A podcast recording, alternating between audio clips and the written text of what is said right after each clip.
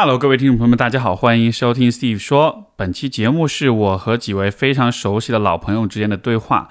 我们讨论了一个平时生活中不经常聊到的话题，就是人的攻击性。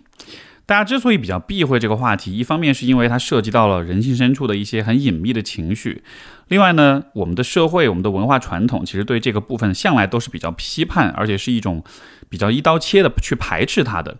但是呢，不去谈论，不代表问题就不存在，更不代表我们在面对这个问题的时候就能够知道要怎么处理。相反，对一个问题越是生疏，那么当它来临的时候，你就越容易被它打个措手不及。所以呢，这一次的对话，我们就希望就这个问题展开比较详细和多维度的思考。不过节目开始之前，我想先向大家推荐一下赞助了本次节目的品牌方小雨伞保险经纪。小雨伞呢是一个简单、透明、高性价比的互联网保险严选平台，它集合了不同保险公司的优势产品，为每一个用户独家定制高性价比、保障范围广的保险计划。我年轻一点的时候，对于买保险这件事情是不太能理解的。从很感性的角度，我觉得买保险就好像是某种不吉利的期待。既然不希望坏事发生，那为什么要去考虑发生之后的事情呢？但是这个问题其实就和我们对于攻击性的态度一样，真正合理的姿态是直面生活的风险，了解自己有哪些选择，可以提前做哪些预案。这样，当有一天问题真正来临的时候，你才能更有充分的准备。而且出于现实层面的考量，人在更年轻的时候买保险是一种非常值得的投资。一是因为这个阶段买。价格更便宜，该有的保障也会更全。二呢，是随着年龄的增长，身体难免会被检查出一些小问题，这个时候再去买，其实会多出很多限制。有的保险性价比比较高，但是没法带病投保，那就很不划算了。没有人可以预知未来，也很难以一己之力去抵御掉所有的风险。所以，站在对自己的生活负责的角度，带着实事求是的态度，面对未来的不确定性的话，我觉得每一个人都应该认真考虑一下。在自己的经济能力范围之内配置一些保险计划，可是吧，保险这个事儿，乍一看其实是有点复杂的。如果你之前不了解，又没有靠谱的人介绍和指点的话，其实很容易在复杂的产品介绍还有繁琐的条款当中昏头转向。而小雨伞保险的一对一咨询服务，刚好就可以帮助你解决这个问题。他们的保险顾问会非常耐心的跟你科普相关的各种知识，在了解了你的财务、职业、家庭关系等情况之后。也会根据你的需求推荐更合适你的专属保险方案。如果你已经买了保险，他们还可以帮助你检测当前的保单值不值，有没有更好的替代产品。还有一个很大的好处是，如果遇到理赔，小雨伞也会全程协助你完成理赔手续，充分保障你的权益。我自己也体验过小雨伞的顾问服务，他们会非常实事求是地介绍各家的产品特点，尤其是不同的产品和你个人情况的适配度。我关于保险的很多疑问都得到了很好的解答。小雨伞的这个一对一咨询服务原价是六十八元，我们就以一分钱这个几乎免费的价格推荐给大家。另外，这个服务没有任何的套路，也不会强买强卖。哪怕只是想学习了解保险相关的一些信息跟知识，也是很好的机会。大家如果想要预约的话，可以在本期节目的简介或者是置顶评论里面找到相应的预约链接。另外呢，小雨伞还为女性听众们准备了一份保额一万元的女性高发癌症保障，包括乳腺癌、宫颈癌等七种女性特定癌症，确诊即赔。关注公众号“小雨伞”，回复“史蒂夫说”就可以免费领取这个福利。以上就是有关小雨伞的推荐。那接下来让我们进入到今天的节目。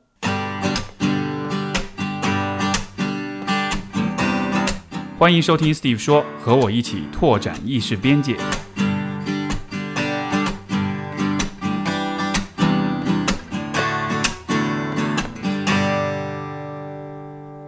好，超智游戏的听众朋友们，大家好，我是梁毅。那今天呢就厉害了，我们有请到了一组很强，我觉得非常强的嘉宾阵容哈，来讨论我们今天这个关于攻击性的话题。啊，我们先让不同的嘉宾跟大家打打打招呼吧。分别有 Steve、婷婷还有 Jess 哦。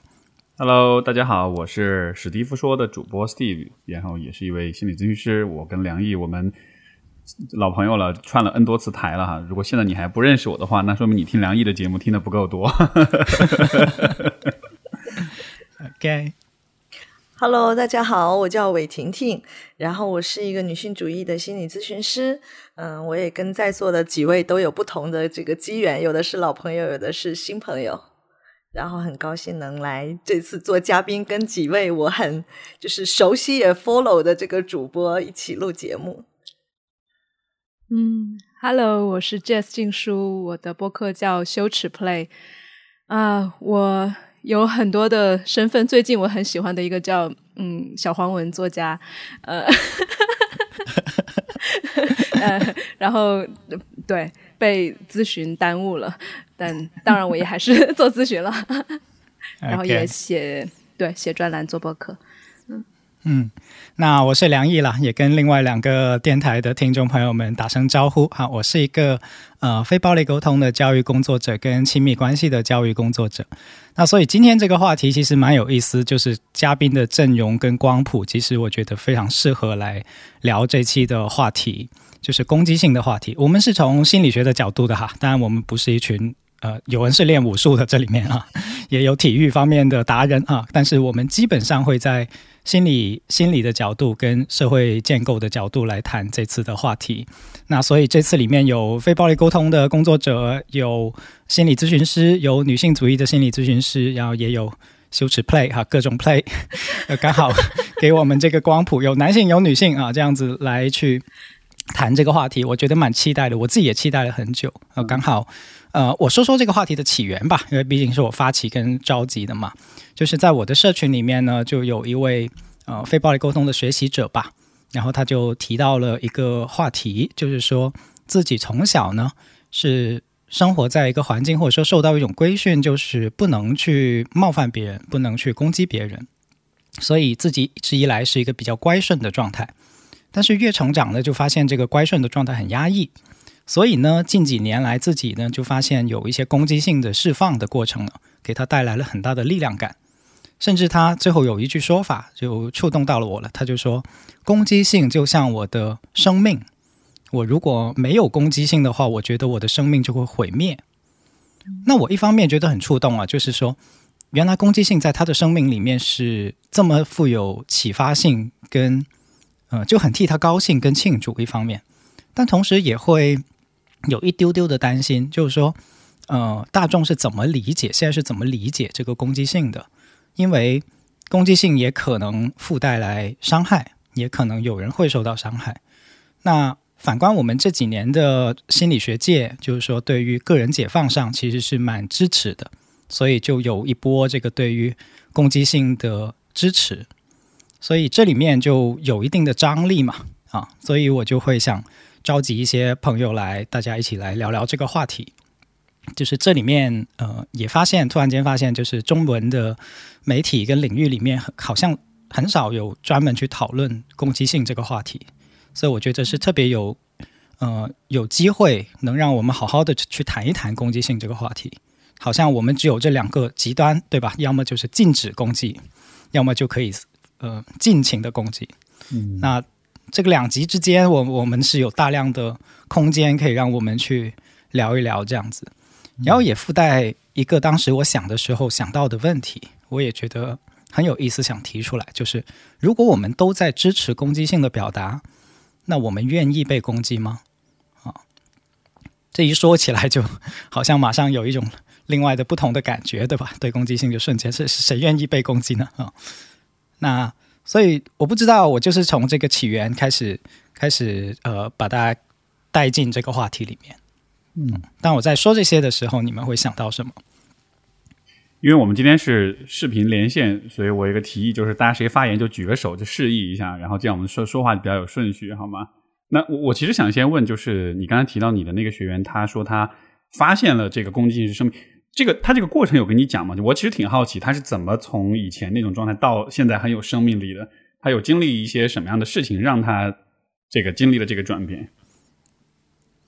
他具体没有讲，但是我有一个猜测，因为他自己也是一个 其中一个很重要的身份标签，是他是一个女权主义者，所以我才跟他接触女权跟女性主义有关系啊。这个解放的过程，嗯。有人想说了，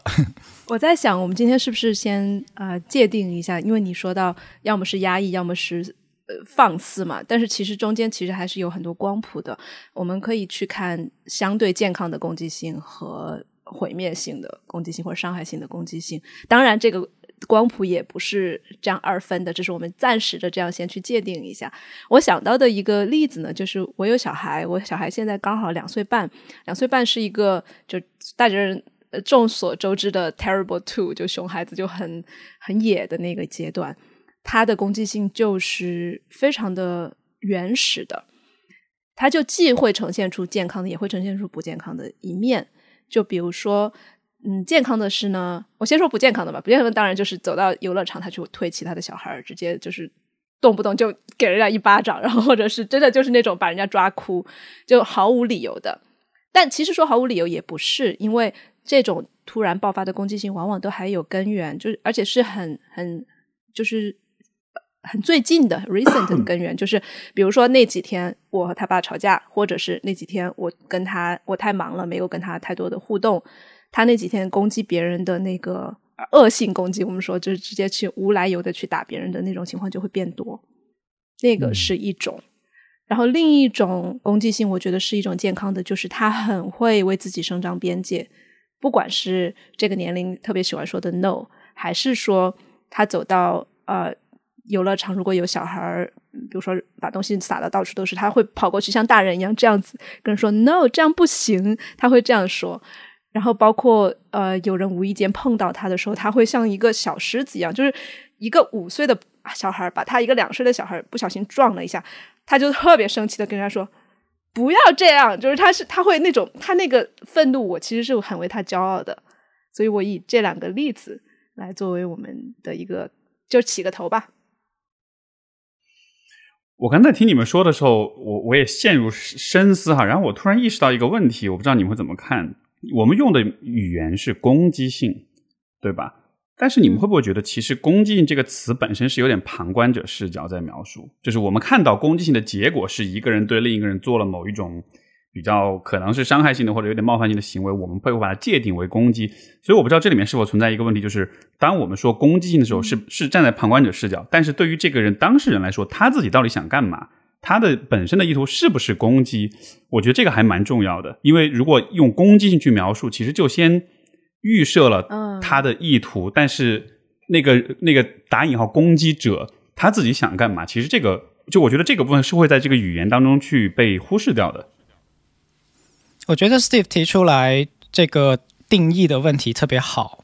就是我也发现有。语言性的攻击性跟肢体性的攻击性里面，我我先随便这样命名哈，但就就有很大不同的想象。我举个例子，比如在体育运动里面，呃，我喜欢打篮球，教练跟我说，或者我自己跟我说，我要打的有攻击性一点。这是这种这种含义的意思，就是说，比如说我要多一点肢体碰撞，不要随便让别人啊呃吃掉我，随便进球，要主动跑位，就这种进取性的意思会占主要的部分。但是如果我们去到了另一个场景里面，就比如在一个互联网的过程里面，说：“哎呀，我被别人攻击了。”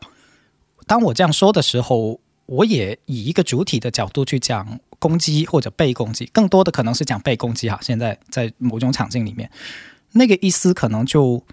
其实就不知道是什么意思了。就除了把自己摆在了一个受害者的位置里面，其实我没有得到更多的信息，到底对方语言做了什么。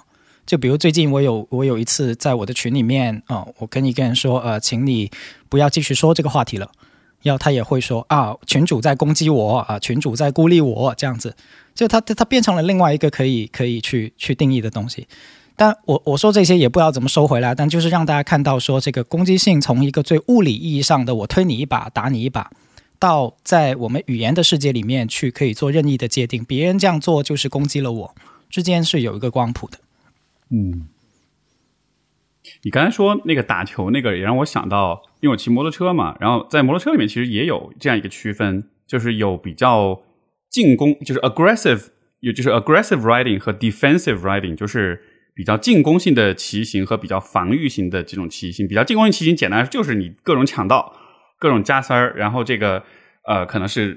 是一种比较。猛的，甚至比较莽撞的一种骑法，防御型的骑法，其实就是你骑得很稳，你不跟任何人抢道，你让着所有的人。所以，好像进攻和呃攻击性的另一面，似乎是谦让，似乎是更多考虑别人，而攻击的时候，似乎更多是考虑我自己。好像是有这样的一个区分，就是如果我们脱离这个像你刚才说的语言或者物理上的这个动作来说，如果从一个人主观的动机上来讲的话，它是不是涉及到一个我和他人之间的一种一种平衡？什么时候考我在多大程度上考虑我自己要什么？在我多大程度上考虑别人的感别人的需求是什么？然后这个当中是需要取一个平衡。但是好像当我说到，比如说很严重的攻击，那就是我完全不考虑你，我只考虑我自己。然后，所以比如说你的那个学员，他说他没有生命力，可能没有生命，就是因为他完全只考虑别人而不考虑他自己。刚才梁毅讲到这个呃学员的时候，我当时大脑的第一反应应该是个女学员吧，然后你就讲到是一个女性主义者，我就意识到。我听完你那段描述啊，因为刚才我这有点噪音耽误。就我听完你那段描述，我其实感觉到他表达的可能不一定是攻击性，就回应 Steve 说的问题。我其实听到的，他可能想表达的是他的愤怒，就是那个被压抑的。也许因为我自己在临床里面是接蛮多女性的来访，我其实会感觉到女性蛮多的一个议题，就是我们从小习惯被教育我们要去照顾别人，别人的情绪，别人的感感。就是感受也有一个情绪价值这样的一个概念嘛，所以女性总是会被更多期待去提供情绪价值的那个人，所以有可能自己的情绪和自己的感受就会被压抑了。那在我听到你说那个学员的故事里，我的猜想和想象的一种可能，可能就是他过多的被压抑了很多的这个情绪感受，以及他想外往外表达的那种所谓的攻击性，或者说某一种更强势的 对外表达的能量。从而就是引发了刚才说那个议题啊，关于攻击性。对我也我也是这样理解的。然后在这里，其实我是很支持他的攻击性，同时我觉得做一个区分就好了，就是把攻击性跟伤害性去分开。因为有时候当我们谈攻击性的时候，我们会呃，就是就是压着，或者说觉得那不对，那是因为我觉得当前仅当这个攻击是有伤害到别人的时候，那这个是需要考虑的。而有一些攻击性，它是可以不具有伤害性的，而这个我觉得这个区分蛮重要。对啊，比如说我愤怒，我能不能这么说？好像伤害性算是攻击性当中的一个一个一个一个子分类，就是你要去攻击一个人的时候，你可以通过伤害别人的方式去实现这种攻击性。对对对，我觉得是是这样子，就是伤害只是一种可能的结果，或者说在你用某种特定的形式的时候才会造成的结果，但是不是所有的攻击都是用伤害的形式以及会带来伤害的结果，这个是可以去区分的。嗯嗯，那我来把这个问题更复杂化一点啊，呃，讲一些更 edgy 的东西，就是因为杨丽刚才提到的，有的攻击性是有伤害的，我们有的是没有的，我想到。在一本应该婷婷也看过，就叫《与狼共奔的女人》，它是一本关于女性呃野女人形象那样一个原型的觉醒的一本书。嗯，里面就讲到狼，狼它在冬天过冬的时候，它会可能会饿一整个冬天，它没有吃的，然后很匮乏，就像是我们攻击性被压抑的那个漫长的啊好女孩的寒冬。然后当它春天一开春有的吃了之后，它会大开杀戒。就是他不仅要吃到他够吃的那一部分，他还要刻意的去杀几个小兔子。但那之后呢，他又不会了。之后就整个整个一年，直到冬天，他可能都是吃多少杀多少。所以我在想，这其实是一个很好的隐喻，就是它是一个我们不能够很简单的去说啊，我们要只做好的攻击性的那一边，做一些比如说我们伸张边界、健康的愤怒，然后通过一些不伤人的方式去表达。当然，那样当然好，但是我们是活在一个有点像是野狼在复苏的春天的那样一个社会里面，很多东西是复杂的，是在那个跨在边界上的。然后有时候，当一个女孩像像你的那个学员那样的女孩和很多的女孩或者男孩，从一个好人喜欢讨好的人复复苏的那个瞬间，他还不知道怎么拿捏自己攻击性的或者愤怒的程度的时候，就是会有误伤的。嗯，在这个意义上，一个人甚至都可以，我们甚至都可以把它看成是像一个现象。就是我很喜欢卡夏说的一句话，叫“呃，you are an event”，就是你是一个事件，你就像是像风暴，你像是雷，你像是呃海啸一样，你可能你做的事情是有 casualty，就是有损伤的。这件事情，当然我们会要尽可能的去避免，当然损伤了之后要去弥合，但是我觉得我们不能完全去妄想或者奢望一种没有损伤的攻击性。嗯，哎，我很我觉得我们现在这个 setting 就很有意思。哦，sorry，我现在在抢，我现在就在抢，我就在攻击，因为我们现在的局格局就是这样局面，就是恰恰回应了 Jess 刚才所说的，如果我采取太防御的姿态。一直下去，可能我我要说的东西就会就会被吞掉，或者是被其他人来 来来。来来 来来，所以 可以的，都可以，因为因为因为毕竟是这个这种网络连线嘛，这些很很正常，对，就大家听众们别介意就行。对，所以大家可以想一想，就是我们这一次的录制，其实也等于在反映这个主题，就是的一部分。或者说一部分，就是就像 Jess 刚才所说的，是啊，我可能抢跟别人同时发出几个声音，这就是误伤。如果我们把伤害那个敏感度调得很高很高的话，那与之相对应的就是我有灵感想说的东西，但是我摁住自己了，先让别人嘟嘟嘟嘟嘟，但是可能已经不知道拐到哪里去了。所以它也发生在哪怕在我们目前的录制里面的这个场域里面，这种关系里面，哪怕我们是很好的朋友了，但很有意思的事情是，恰恰很好的朋友。这个攻击的阈值，这个承受的阈值，好像就能够提高，对吗？我觉得可能有时候恰恰是很好的朋友，反而那个攻击性越容易出来。其实我举一个例子，就像亲密关系里，我自己的经验里，我会发现。我的亲在亲密关系里，我的那个攻击性反而有时候更容易出来，因为其实这个关系是你某一种程度上更信任的关系嘛，你不需要在社会里，比如说扮演一个咨询师，扮演一个就被人喜欢的人，所以在那个地方，好像我们的谦让啊，尤其是中国人啊，那个谦让啊、从众啊、跟随的东西会更多一点。当然，Jess 刚才讲到那个那个狼的隐喻，也让我想到女性主义者的，就有一个研究，他在讲女性。主义者的自我认同的几个阶段，其中我要是没记错的话，第一个阶段是有点困惑啊，有点很多的那个迷茫，就刚接触这个概念。第二个部分，他它其实有一个部分是愤怒的阶段，就是当你开始成为一个女性主义者，你开始意识到哇，周围有这么多的不公平，其实它是有蛮多的那个愤怒的阶段。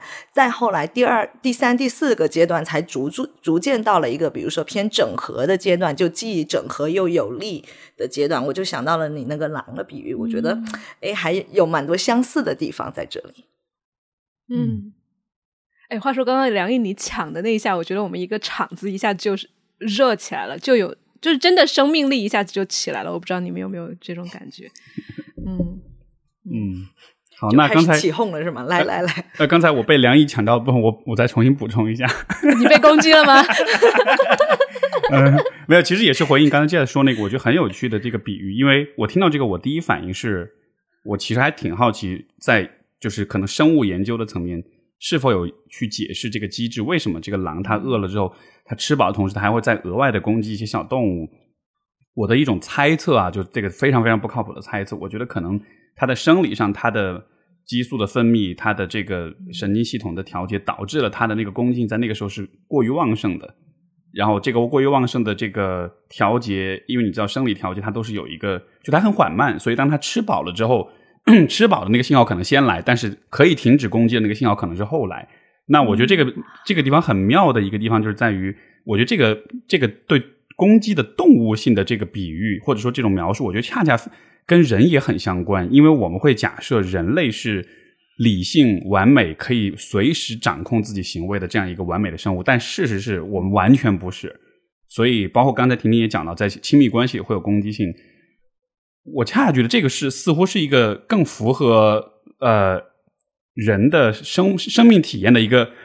一个现象，就是当我们产生攻击性的时候，很多时候那攻击性那一刻来了之后，它后面会有一个很长的很长的一个后摆，就是说有一个像是一个余温一个。一个呃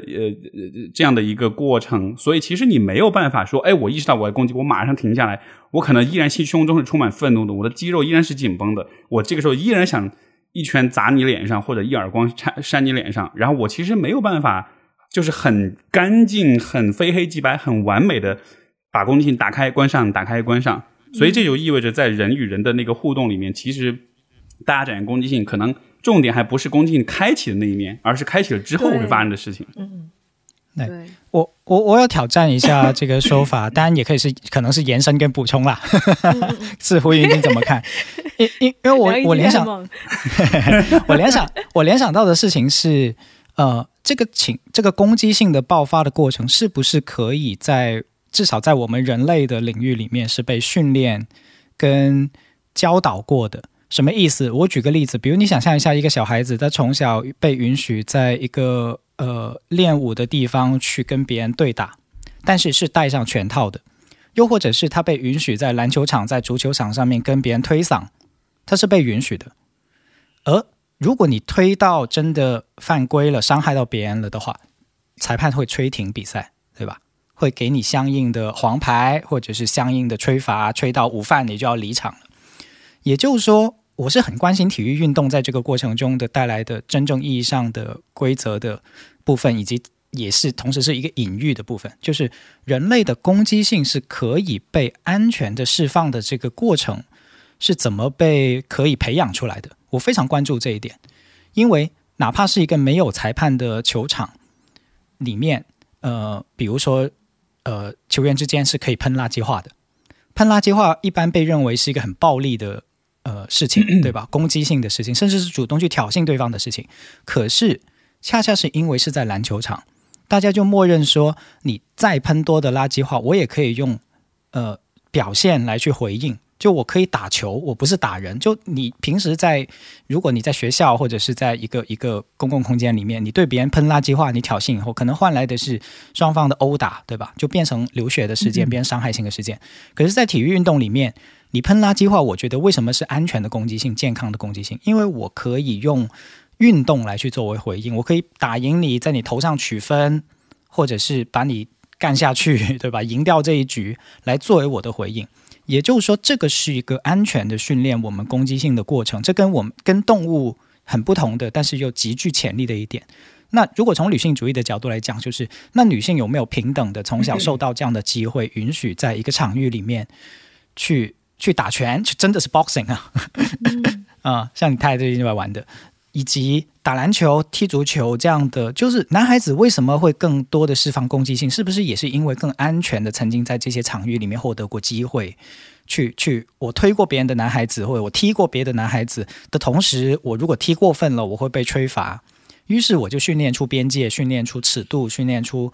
呃。我不会伤害到别，我释放了也不会真的伤害别人到哪里去的这个过程，而不会变成是说啊，我一愤怒，我一旦不控制了，我一一拳出去就真的是一拳。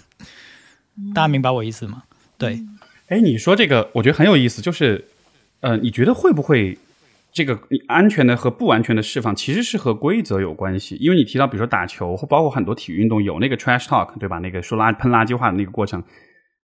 那样的环境，那样的行为是 OK 的。我理解，似乎是因为大家进入这个游戏的时候就已经期待它这是游戏的一部分了，就是这个部分是大家共识的，是有一个有一个哪怕没有明文规定，但是我们有一个潜意识上面有大家的一种共识，这是游戏的一部分。但是如果你做的事情不是游戏的一部分的时候，可能它就是一个不那么安全的表达。像你说的，球场里面随便喷，球场外面对吧？你去喷别人肯定会被揍。那。对，呃，这个其实就是我想带出来的一点，就是规则。你提到非常非常好，规则。我觉我观察到，女性也好，其实包括男性也好，在一个高度权力的结构里面，为什么会丧失攻击性，或者说压抑自己的攻击性，跟在这个结构里面的规则完全崩坏了是有关系的。就比如说，我观察到一个青年老师，他在一个学校，就是体制内的环境里面，他。大一点点的领导，他一句自己的需求都不敢说，他已经很委屈、很委屈、很委屈了，但是他不敢说，为什么？是因为他觉得他的领导可能会报复他，给他穿小孩呃穿小鞋，这这种类似的想象。但是这个不仅是他的想象，因为真的也可能这样发生。而这种穿小鞋也好，对你背后不知道用什么方式来报复你也好，它是不成文的，它是没有给出现在这个游戏里面。把它变成游戏的一部分，就就也就是说，如果在这个游戏里面我做了什么，然后你会如何对待我的这个部分是清晰的，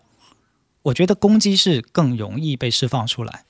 但是如果你说在一个结构里面，我攻击完以后，哇，天哪，这个人可能不知道怎么去搞我的话，我我就我就可能会压抑自己。我我的一个感觉和观察是，我们的这个社会其实不太，尤其是中国人的社会，我们其实没有太被教育如何表达攻击性。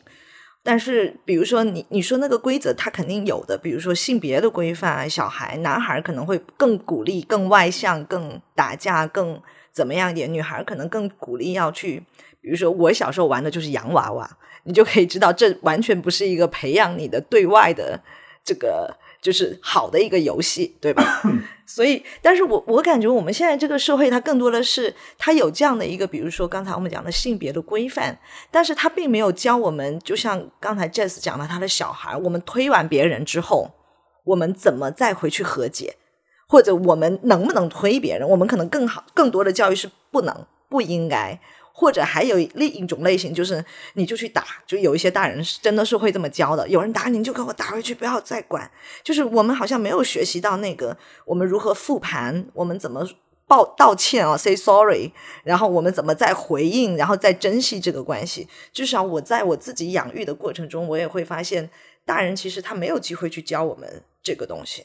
然后我们怎么去表达我们的委屈不满？就是其实我们不太有一个情绪和情感的。这个部分的教育，至少我跟我的家人是很少聊情感的，甚至我们家庭里爆发一些矛盾，我们可能更多的也是回避，用中国式的方式来解决。我下次请你吃个饭，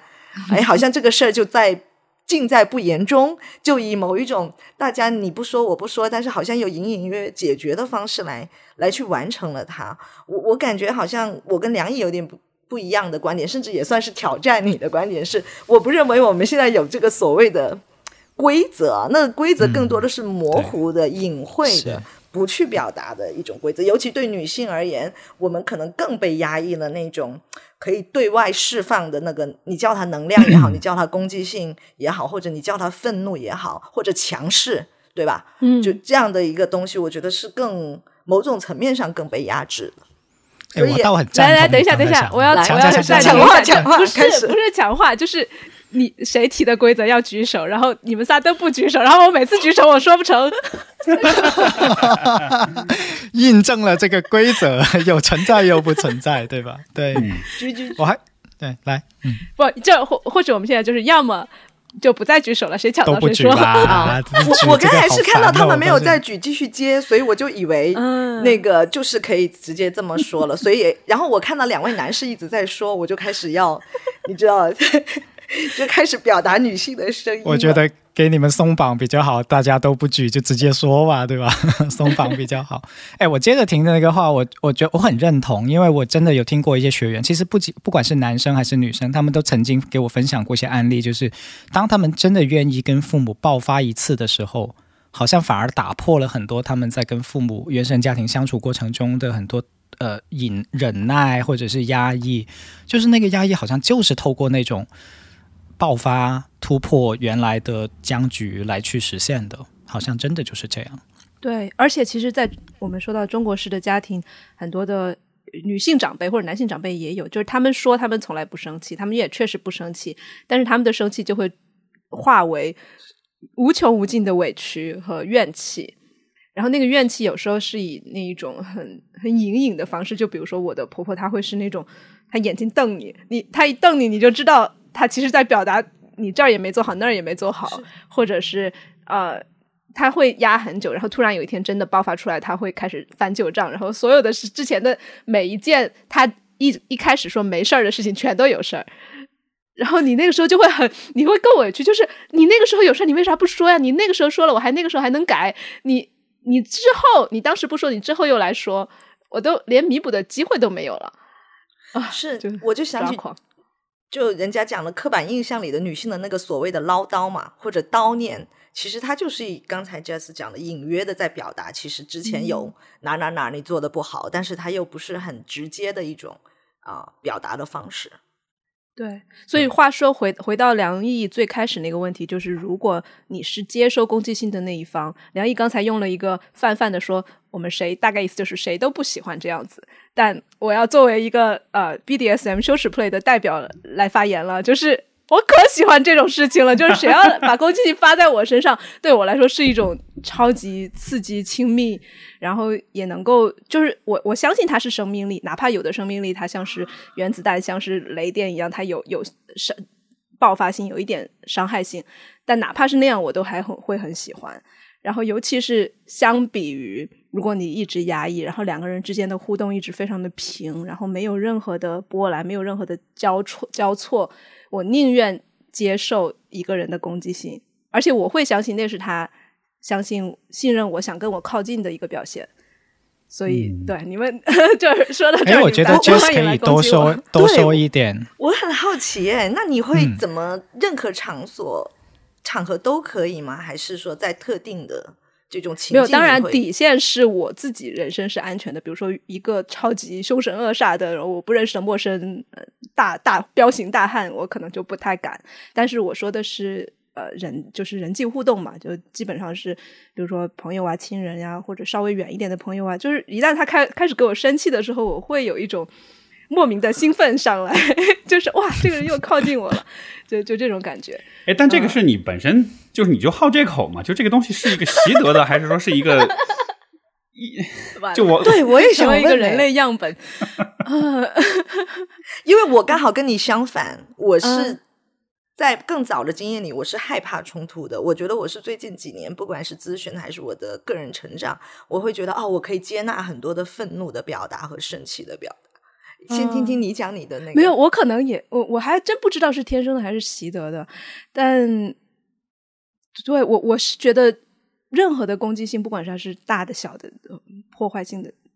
底层都是有情欲在的，就是有一种 erotic energy。我们的情欲不是说就是狭义上的性的那个那个东西，而是就是一个人他爆发出来的那个平时我们社会里面看不见的，就像是他在某个意义上脱了衣服一样，你不觉得？这样能够了解到一个人很好嘛？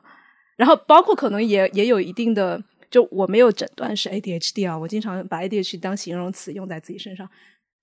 像很多有 ADHD 特质的人，其实他会对于无聊，就两个人关系的平淡和无聊很敏感。然后一旦无聊到一个就是程度的时候，他们会希望要么是自己搞点幺蛾子出来，要么是希望别人。来点愤怒给你，然后哎，就就刺激了，就是也有这个面相吧。所以好像攻击对你来说，它当中包含了一个那种比较真实的表达，好像在那一刻你跟真实的看见了这个人，而这个对你来说，对于一个 ADHD 的人来说，是一种不无聊的，或者说是带来愉悦感的这种感觉。我觉得不只是真实，而且是有有色彩、有味道的真实。就是它还不只是说，因为你表达脆弱也是一种真实嘛。但是攻击和脆弱，它是两种不同味道的食材。对吧？然后你你吃到的攻击就像是人家给了喂了你一口老干妈。哎，我觉得在这个里面是听到有转化的，就是 Jess 不是照单全收了那个攻击性，而是他看到了那个攻击性就像是一个外在的形式，它的底层、它的背后是有一个更健康的生命原动力。你是连接到了他背后的那个生命原动力，就是你不是所谓的被人家打了一拳或者扇了一巴掌，而是在那个的背后，你去看到了那个人内心更鲜活的部分，然后你跟那个部分去连接上，所以你产生了亲密感，或者是产生了，因为这个东西有有那个非暴力沟通的结构嘛，我觉得等于这样去去拆解，就是。是，是就是这是的确是人类的潜能之一啊，它可以是先天，也可以是后天去培养。就是当我们去看待一个攻击行为的时候，如果我们把它看作为一个人类的正常的行为的时候，那么它有非常大的一种可能性是，他他可能只是搞不清楚自己要怎么表达那份情感，或者是用什么方式来传递它，于是变成了一个外在的有点像攻击性的行为。但不管怎么说。比起他闷在心里面要好多了，就先先释放出来。然后，如果我们有能力的话，有能力做这个容器，或者说有能力做这个倾听者，倾听到他这个行为背后的那个人，他的诉求也好，他的需求也好，或者是他的那那那种柔软的部分，那我们就连接上了嘛，这就会变成一个人与人之间的深度的交流，于是就产生亲密。哦，是这样理解。你们说的时候，我还。有一种那个不是有一个 angry sex 的这个说法吗？就是，然后 Jess 讲的，其实我我听到他其实好像也在讲这个攻击背后带着很强的能量啊、渴望啊，就是好像真的一个人通过一个很剧烈的方式在表达，我可能有很多的渴望，或者我有很多的这种，就是因为我们从咨询的角度，我们其实会看到。比如说，表达愤怒或者攻击的人背后，其实有很多的这种脆弱啊、欲望啊，或者是那些失落啊、渴望的部分是没有被满足的，所以他需要通过，就像小孩一样嘛，很生气的砸东西啊，或者是什么来去表达他的这个需求。我觉得讲到这个部分，他好像也是我们人性里，我听起来蛮蛮生动啊，蛮生动活泼的那个部分。嗯。嗯，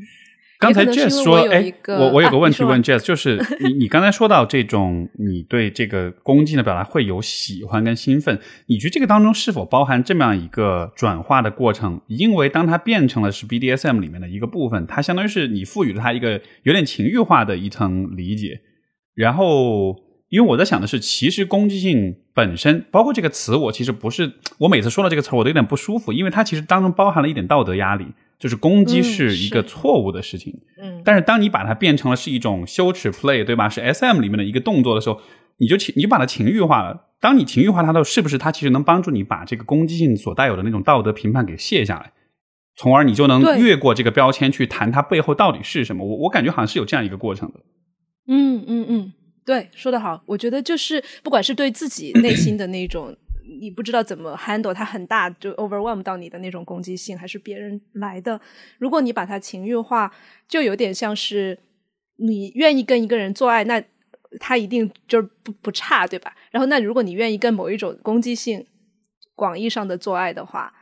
那你至少是一个敞开的、接受的、调情的、爱好奇的，就是那样一个磨合的过程。然后确实是有软化的作用。因为就是说到这个攻击性，我就老觉得这里面有好多好多的那种道德上的那种压力。就一说到攻击？性的，你有别的词儿吗？这就是这啊，我我问题我很同意刚才婷婷讲的，就是在咨询当中，很多来访表达攻击性的时候，他包括他们对自己的攻击性表达感到愧疚的时候，我都会说太棒了，你终于让我知道你到底在乎什么了。所以就好像是嗯攻击性的背后，似乎是对你来说你在乎什么，你需要什么，其实是需求的表达。所以可能对于 Jess 来说，他才会觉得那个很刺激，因为看到对方欲求不满，或者是很欲望很旺盛的那种感觉，对吧？对对对才会才会让你兴奋嘛。对 我突然间发现，我突然间发现，嗯我们刚才在谈的攻击性是在谈一种转折性的攻击性，或者说是一 unnormal 的意义上的攻击性。为什么这么说？就是它区别于什么？它区别于每天每时每刻都在攻击，频繁的攻击，经常性的攻击。我就是当我我们或许可以从这个角度就会看到说，攻击性如果作为不同于日常这种就是平缓的，甚至是内敛的内收性的时候，它会可以产生很好的一种连接性的效果，就是等于我日常都不表达的，或者说我日常的表达你都听不进去。但是透过这一个爆发式的东西，突然间让你跟我的距离拉到了一个平等的地位的同时，你又愿意去听。就我听过非常非常多这样的案例，就是不管是夫妻吵架也好，还是跟父母吵架也好，就平时说什么听不进去，直到那次摔了杯子，或是直到那次真的掀了一次桌，物理上的掀桌，哗啦一下的，然后父母愣住了，然后愣住了以后会开始听他讲，就意识到这次跟以前的每一次都不是同一个你自己原来的那个那个理解，就真的开始听进去。啊、不一定是父母哈，反过来也有可能哈，父母爆发，然后子女倾听，或者是丈夫爆发，妻子倾听，妻子爆发，丈夫倾听。所以我我在想的事情是，刚才我们所说的这个攻击性，好像都包含这种这种类型。我理解是因为攻击性其实是就我们怎么说，就是两，比如在两个人的关系里，你有你的需要，我有我的需要，然后呢，我们的注意力是有限的，有些时候我们能看见更多是看见自己，有些时候看见更多看见别人，所以当这个需求两个人的需求之间产生失衡的时候，比如说在一个关系里总是。你顺着我，而我从来不去照顾你，那那个不被照顾人，他其实就会有攻击，就那好像是一个恢复这个注意力平衡的一种嗯方式。嗯所以，就像你说的，比如说我跟我伴侣以前我非常不，因为我自己的家庭其实是非常很少很少展现直接的攻击性，我对这件事情也非常的避讳，甚至会有点应激反应，一旦大家有点冲突的感觉。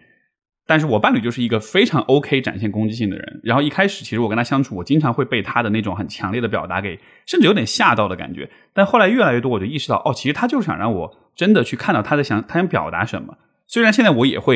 有生理上的情绪上的这种强烈的反应，但是我知道说，OK，他不是真的要伤害我，他其实真的只真的只是很需要我关注这个问题。就像你说的，就像梁毅说的，就是就真的是被看见。所以好像就是一旦他恢复了这个平衡，一旦我们都找到了一个，哎，你看见我，我看见你的平衡，然后这个攻击性的目的似乎就达到了。嗯，不过我同意梁毅讲的，有一点是我们刚才谈的，不管是 BDSM 还是说咨询还是什么，我们其实是有外在的一个。界限或者外在的一个东西在保护我们的，比如说这个咨询，不管来访展示了多少攻击性，到了时间它还是会结束，对吧？或者 BDSM，我们也会有一个东西去转化它，但是在人际里，可能这个攻击性就让这个东西变得更复杂了。或者亲密关系里，有时候我们有一个足够信任的基础嘛，我们可以彼此去谈啊，去理解。但是往往在人际中，我觉得这种谈理解和更多的去体验刚才讲的所谓攻击性背后的那些更多的这种愿望啊，或者其他的部分，其实是蛮稀缺的，蛮少的。尤其是如果我们谈到刚才梁一点的另一个话题，就这个社会的环境里，我会感觉到在简中互联网中，就是最近就会越来越多的这种呃，我们叫戾气也好，互相的攻击啊，包括我自己在。一些性少数群体里工作，我也会发现啊，就是感觉这两三年就感觉大家越来越容易吵架，不知道为什么。包括那个性别的社群里也会出现这样的一个情况。我的理解就是，好像是因为整个环境它越来越让人，就我们说内卷也好，我们说各种的这种各种的变化，其实是让人越来越不安全了。当我们不安全的时候，我们其实更容易对外释放这个。攻击性嘛，心理学里就有一个词叫横向暴力，他讲的就是说，他有一个比喻，就是像在一个压力环境下的螃蟹，就在这个压力越来越大，螃蟹就会互相踩着对方往上爬，因为他们想要活命嘛。所以在一个越来越压力的环境下，可能人和人之间的互动就更缺乏刚才我们说的那种。嗯，可以去嗯更多的理解的空间呐，对话和更多的可能去修复的这个空间，我是这么感觉到的。你看，你说婷婷说这个，我联系到最前面梁毅讲关于打球那件事啊，能喷垃圾话这个，我在想会不会可以这样去理解，就是呃，就是怎么说呢？相对来说比较安全和健康的攻击表达，它其实是有一些安全底线，比如说我们有共识，这个游戏规则的一部分，这个游戏的一部分是我们。喷彼此，在有这个共识的情况之下，我们就不会把这些行为理解为是攻击性。但是，当刚才婷婷说到，比如在一个更大的社会里面的时候，有越来越多的攻击性，而且是那种看上去很伤害性的攻击，大家很多戾气越来越重，那这是否就意味着是某种更大的社会的共识在消亡、在消失，从而我们越来越不安全？就好像是我们的攻击没有一个底层的某种道德的伦理的那种框架来托底一样。嗯。嗯嗯，对，Steve 讲到共识框架托底，然后梁毅讲到规则。我觉得，当我们谈攻击性的时候，其实都需要这样一个容器。然后，包括婷婷说到亲密关系里面，因为有关系作为容器，然后咨询咨询关系是容器，BDSM 那个时间那个 play 那个角色是容器，这些时候反而攻击性就更加安全。包括朋友之间吵架，友谊也是兜底的那个容器。但当你在陌生人之间键盘侠互相喷的时候，其实那样子，为什么我们今天很多人那么容易受到一个陌生人的攻击的那种伤害？就是因为他是就是赤裸的，没有大家都是只就走在外面，突然就有一个人过来，那种没有容器的攻击，其实是很难承受的。嗯。嗯，而且这个攻击也不需要负责任啊，就如果是键盘侠里的攻击，对吧？是的，因为因为你想，如果是面对面的话，就是你如果当场攻击我，其实我们是是有可能有后果的，对吧？就是那个共识，就是面对面的这种攻击 带来某种后果，你是有风险的。这个风险是所有人在面对面互动里面都默认的一个存在的一个可能性。但是网络的攻击在于。就好像这一个这种这一层的道德压力不存在了，就这种后果跟风险，至少在当事人看来是不存在的，因为我是躲在键盘后面的，我是躲在屏幕后面的。是，甚至更进一步，我觉得互联网是过滤掉了蛮多人性的那个部分。就是我是看到一个 ID 嘛，然后这个 ID 说了一些话，然后我也根据另一个 ID 说了一番话，我对你不高兴，然后我就开始就是就是去怎这样个理解你，它其实是有一点像那个是马克思还是哪讲那个异化的过程，就是我我们那个人性的部分是被过滤掉的。是的，其中一个被过滤掉的，我觉得有机会抛出来，就是也是我最近看的一些研究，他就发现说，其实人类是一种特别有能力去在吵架以后和好的动物。我听到这个时候还蛮 surprised 的，因为在我的可能已经被互联网教育了无数遍的认知里面，对吧？这个什么叫做人类会和好啊？他们就是想吵架，和好个屁！可是。在一些人际心理学的研究里面，他们发现，尤其是像情侣或者是像朋友之间吵架，其实人类是会有一个主动的趋势，就是说伸出你的手去找对方和解。我不知道你们有没有这样的体会经验，就是说两个人吵架，其实总会有一个人或者双方都会在不同的时间点去主动做一些和好的动作。比如说吵完架，大家都已经闹僵了，但是你会。有意无意的倒杯水走过去，这样子，就就这种行为其实是人类特有的。就那个那个研究里面就发现说，其实人类和好的机会真的很多很多很多很多。哇，这个刚好就是我刚才讲到我喜欢攻击性的很大的一个原因。我正想说，就是因为底层我是很相信，呃，就 rupture and repair 嘛，我相信不管你有多大的裂痕。就是缝合弥补的机会永远是在的，而且有我是很相信 repair 那一边的，刚好就印证了你说的这个研究。你说这个研究，我我分享一个更极致的例子吧，因为昨天晚上我刚刚看的那个电影《西线无战事》，这个非常非常推荐，就是就是大家有兴趣的话，因为最好的战争电影都是反战的，而那个当中有一个非常经典、让我非常震撼的一幕，就是其中一个这个主角这个士兵。他在战壕里面跟另一个人搏斗，跟他的一个敌人搏斗，然后拿刀就捅了他几刀，捅了之后，那个敌人就躺在那儿了，然后就开始在那呻吟，就快死了。然后呢，但是他又没有立刻死，他一直在呻吟，一直在喘气。然后结果这个士兵他也是个年轻人，他躲到一旁之后，他就忍不住去看那个快死的那个人，看到他很痛苦。他一开始可能是很惊恐，但后来他慢慢就开始很愧疚，很愧疚，他就很，然后就流泪，然后就扑上去，然后就试图去救他，去去去。包扎他的伤口啊，什么？就是从两个人从敌人到相互残杀，到那种歉意和连接和修复，那个那个场面巨震撼无比。它会让你看到，就是人性和我们说战争的那种呃去人性的那种攻击性，就是就是这个主角就在这个人性和攻击性两边这种拉扯，哇！太当时我看我鸡皮疙瘩都起来，所以我刚才听到梁毅讲，结果立马就想到那一幕，就是人其实像是有一种在攻击过去了之后。或者说，当你那个一时上头的情绪下去了之后，你留下的那个本色其实是有很强的那种连接性的。对，我也想起来一个统计数据，就是说一个 士兵，就是所谓的会被杀掉，战场上面消灭一个敌人，到底要用多少发子弹？竟然是需要五万发子弹。然后为什么需要五万发子弹？是说原来有大量的士兵在真实的战场上是选择随便开枪。就他不是真的冲着人去开枪，他但是他又不得不去开枪，就自己因为要上战场是士兵，他就所以那种抗日神剧里面是是准确的啊，大家都是乱开枪，就这就摸鱼式战斗，就其实存在大量大量的摸鱼式战斗，就这个他不是不训练，不是这个原因，就是因为他真的上到战场的时候，他意识到自己对面的是活生生的人。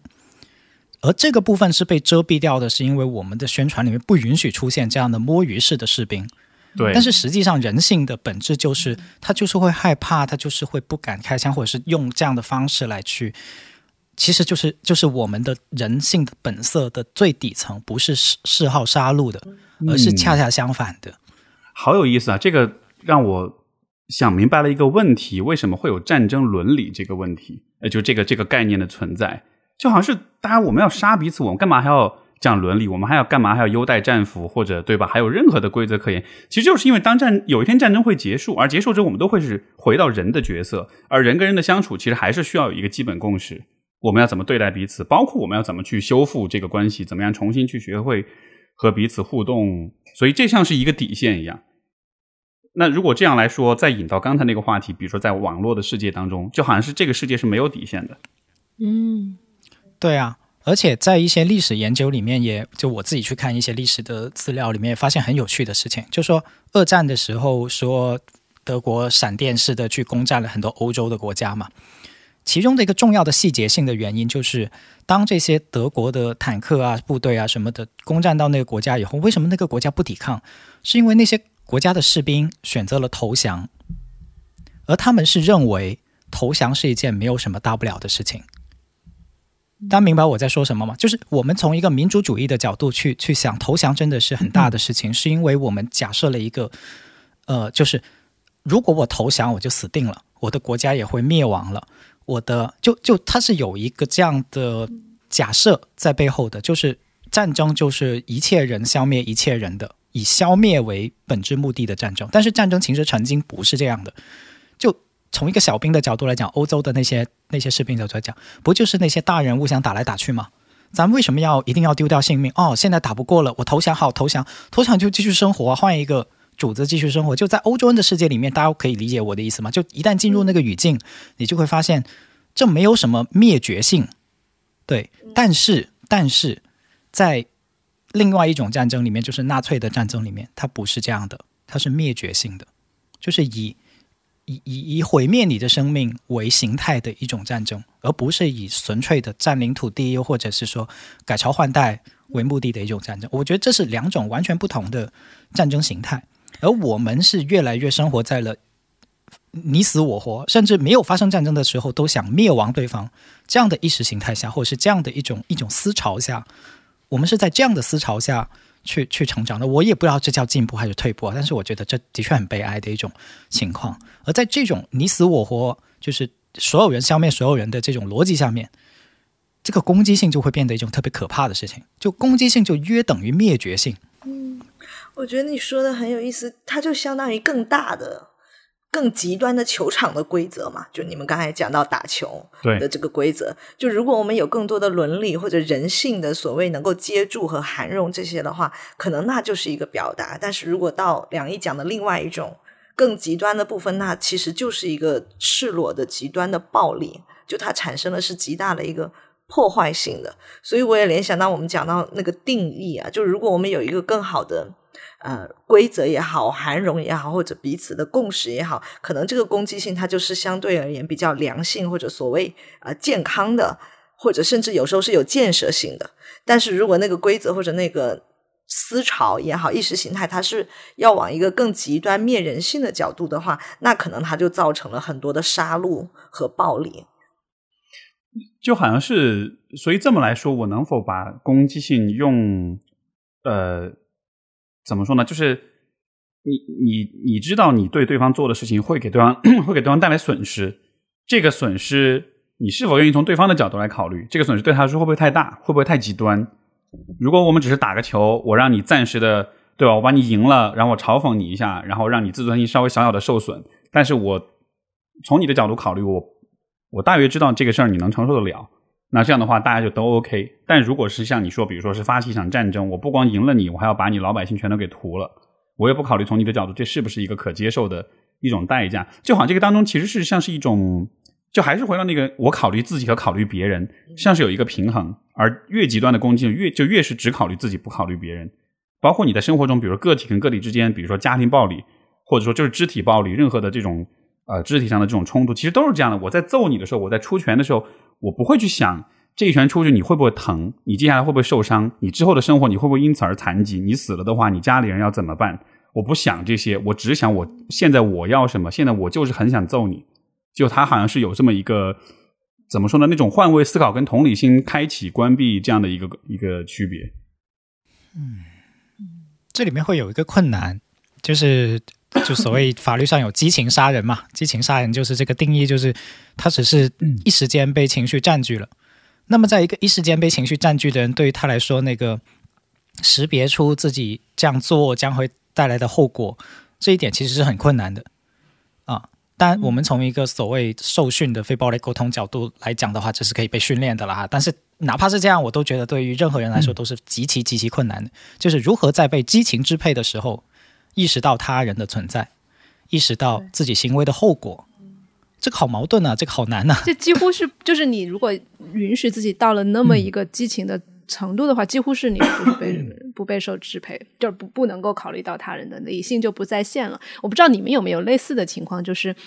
本来很生气，然后你感觉到那个那个气如果发出去的话，可能会有很大的后果，然后你那个时候还可以调一下，你可以压一下，然后。等某一个瞬间你压不住了，然后你自己说出来的话，你自己都吓一跳，或者你的音量、你的动作，你自己都吓一跳，那个就是那个激情程度，你自己已经控制不住了，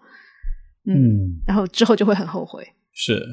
嗯，我这个问题，我个人有一个理论啊，就是我觉得，我觉得他在一定程度上，他跟一个人自己的，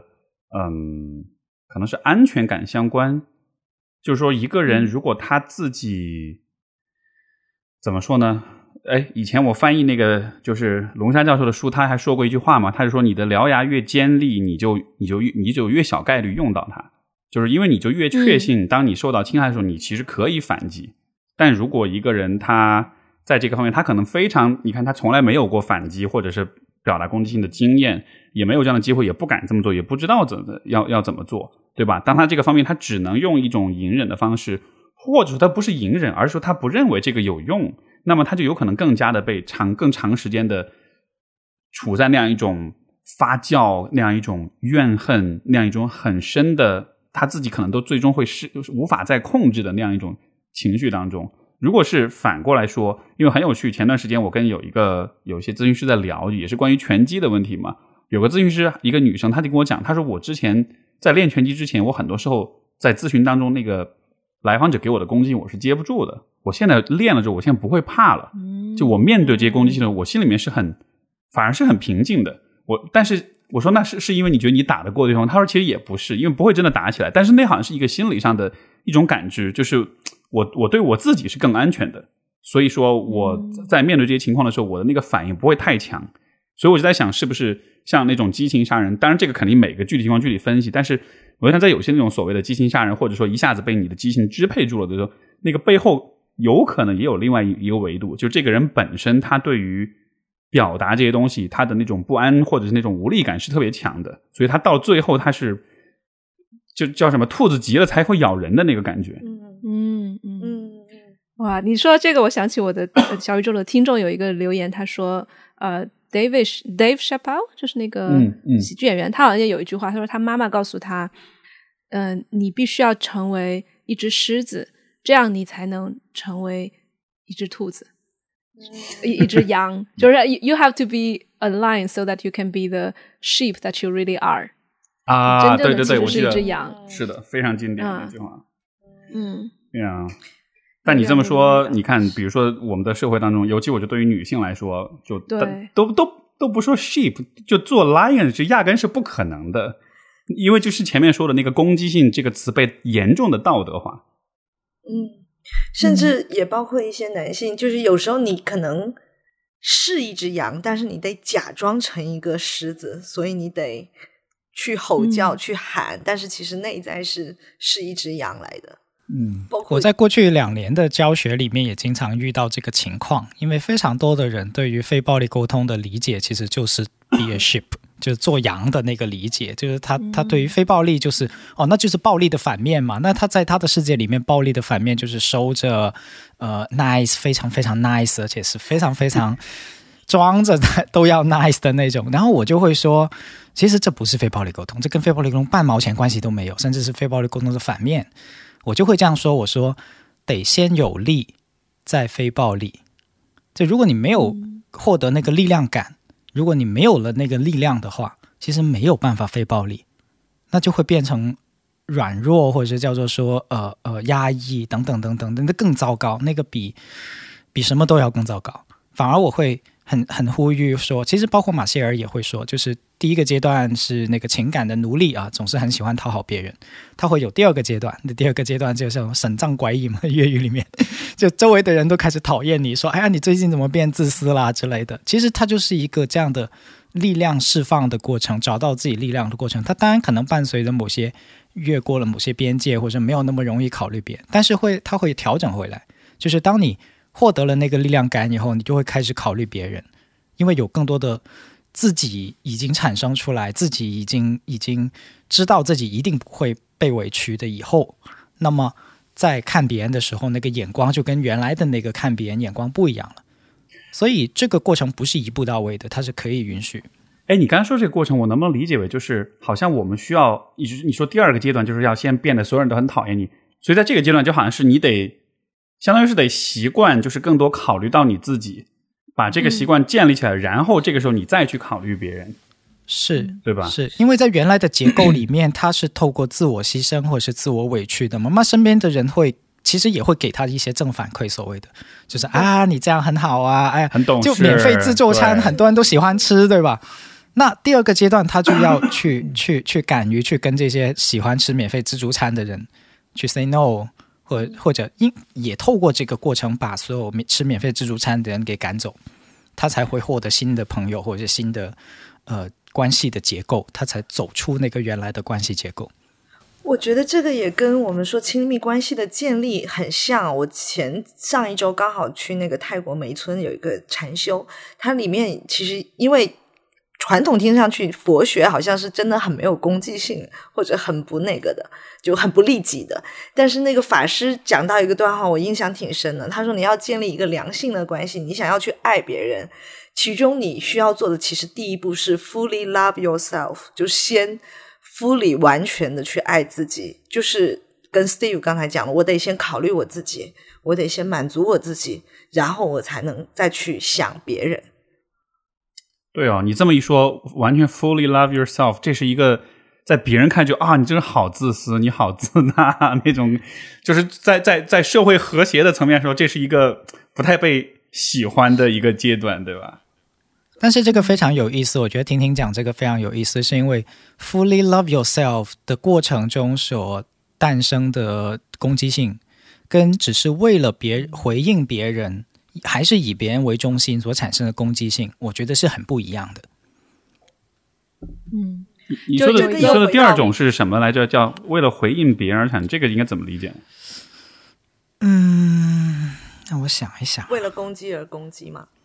有。就是你留在了原来的那个结构跟剧本里面，就是嗯，我想到一个比喻，我不知道，或许杨毅可以想一想，然后我先把那个比喻说出来。嗯，就有两种生气，一种是横着生气，一种竖着生气。横着就是就是你说的那种我也攻击别人，你你你你你做了这个事儿，你做了那个事儿，我要推你，我要打你，就是他是那个力量是往往横着走的。然后竖着生气就是你跺一脚。就是我，我受不够，我受够了，我不要这个，然后我要那个，就是它是竖着的，就是两种。啊，你用一个很好的，我也有一个相似的比喻哦，叫愤怒的表达还是表达愤怒，就是这个好像跟你那个横和竖的比喻也有点像，就是我在表达我不高兴，你让我不舒服了，还是我在指着你骂你和就是对你表达刚才讲的这个攻击性？我觉得这个不一样，就跟底。梁毅讲的，我觉得也跟那个 compassion 就共情有关，就是因为有时候那个暴力，为什么就我有一个工作背景是搞做家暴啊？为什么有时候有一些男性会有家暴？其实他是习得了一个暴力的环境，就他可能在他的祖辈上一代，他就看到了我们就是用暴力解决问题的，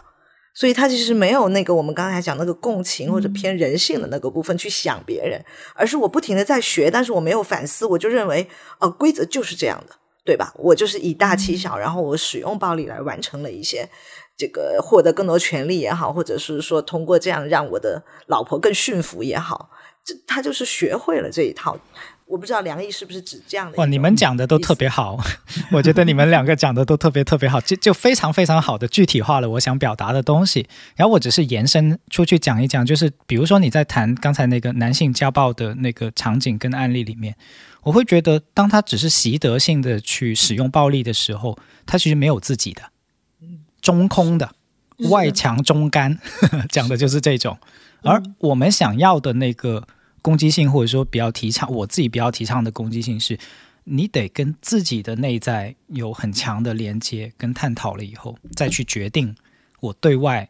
要干什么，而这个部分有了以后，那个攻击性的内核就已经完全不一样了。就我就像 Jess 刚才跺一脚，